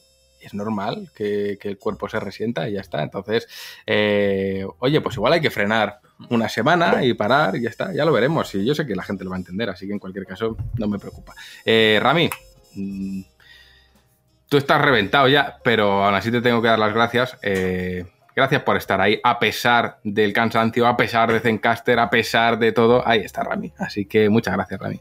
Ya lo hemos dicho antes, el programa de, graba de, grabación nos ha estado jugando una mala pasada durante la grabación de todo este podcast. Eh, estamos bastante cansados, pero bueno, no quiero que esto se convierta en, un bajón, ¿no? Este fin de programa, eh, pero al final sí que en cierta manera, eh, para mí muchas veces es como sentirse muy impostor, ¿no? Estamos todas las mañanas en Twitch dando nuestra opinión sobre, sobre videojuegos, luego llegamos al podcast y a lo mejor digo, joder, o sea, vamos a hablar eh, del mismo tema, pero al final son públicos muy distintos y en cierta manera, pues a lo mejor eh, pues el cansancio nos pasa a mella, a lo mejor notáis pues que no lo sé, ¿sabes? A veces es ese tipo de, inseguridad o de que no sabes si estás haciendo las cosas 100% a tope o como la gente espera y al final hay gente, mucha gente que te escucha y bueno, pues estamos aquí para hacer que la gente pase un buen rato, se entretenga sobre los videojuegos y ya está. Pero bueno, pues quiero agradecer personalmente que siempre que, estáis ahí, que nos escucháis, que de verdad vosotros eh, sois los que habéis puesto este podcast de donde está a día de hoy, que, que os lo debemos todo. Y al final, pues como amigos y amigas que somos, ¿no? Pues eh, bueno, pues que, que, os lo agradecemos mucho, que estamos a las buenas y a las malas y nosotros tenemos este compromiso de estar aquí eh, con vosotros todas las semanas y, bueno, hay momentos de mucha risa, hay momentos de más bajón, pero, pero bueno, hay que, hay, que, hay, que, hay que seguir, hay que darle una vueltecita a lo mejor a algunas cosas. Los días de grabación eh, son muy duros, nos vamos a las ocho y media, nueve de la noche de la oficina, ya casi, que es, es en plan, bueno, eh, ya se hace la tarea muy, muy, muy larga y, al final siempre queremos dar lo mejor, ¿no? Queremos hacer algo entretenido, no queremos estar aquí de wow, estoy reventado y además, sobre todo, pues como he dicho al principio, estar quejándose, ¿no? Así que, bueno, pues nada, que una semanita más, que de verdad os agradecemos mucho que estéis aquí, que perdonad eh, un poco eh, esta bajona y, y, ya está. Eh, bueno, es normal, y esto es lo que hay. Y nosotros aquí, transparencia ante todo. Dan, gracias a ti también. A vosotros siempre, madre mía. ¿Qué digo yo ahora? tengo que animar el cotarro. Eh, Wossel, Algo así. que nos vemos la semana que viene. A ver si reponéis fuerzas, porque esto no. Esto vais, os va a pasar factura y esto lo dice alguien que está en vuestra misma situación. Así que, hijos míos, a descansar muchísimo la semana que viene con más ganas, con más fuerzas y tranquilidad, tranquilidad que todo sale. Ya veréis cómo Kaibun lo peta, como todo va de puta madre y ahí tenéis una comunidad que es maravillosa, que no va a dejar de apoyaros y que estoy seguro de que hay gente que es capaz de, hacer hasta una doble suscripción si hace falta. O sea, que, tenéis una comunidad que vale oro. No os preocupéis, descansad, desconectar un ratito que lo necesitáis. Y si necesitáis descansar una semana, se descansa una semana, dos, tres, que la gente lo va a entender. Así que venga, mucho ánimo y la semana que viene, si apetece, nos oyemos. ¿He dicho oyemos o oímos? Nos oyemos. Nos, oyemos. Javi, eh, gracias a ti también. Nada, aquí nos oyemos todos. Aquí estamos. Nada, yo lo único que saco del programa de hoy es la troleada que nos ha metido a la plataforma con lo que grabamos, que tengo aquí ocho solas de grabación que han tenido que ir creando a medida que a uno se le iba el audio, otro se caía, eh, había interferencias, en fin, mil problemas que, en fin, eso es un poco parte de mi trabajo y, y que os voy a contar, así que nada, pero bueno, evidentemente yo pienso que bueno, esto es simplemente un bache acusado por el cansancio, es normal que con el volumen de trabajo de las últimas semanas, la tensión del lanzamiento de Kaibun y todas las vicisitudes de, la vida normal del día a día, pues al final pues pasan factura. Entonces, pues bueno, no os preocupéis muchachos, eh, descansad, descansad este fin de semana y poquito a poquito pues continuaremos y aquí seguiremos pues eso, la semana que viene espero que más descansados y con mejor condición. Seguro que sí, al final mm, dicen que la experiencia es un grado, ¿no? Y nosotros ya sabemos cómo funciona esto, así que eh, nada, volveremos, no sé si la semana que viene o quizás la siguiente, no lo sé, pero en cualquier caso volveremos eh, con las pilas cargadas, llenos de cariño, llenos de ganas de aportar y esperemos también, ¿por qué no?, que la actualidad acompañe y nos dé temas buenos que traer sobre la mesa, porque a veces simplemente la actualidad no acompaña. Así que nos despedimos, nos escuchamos pronto, adiós, adiós.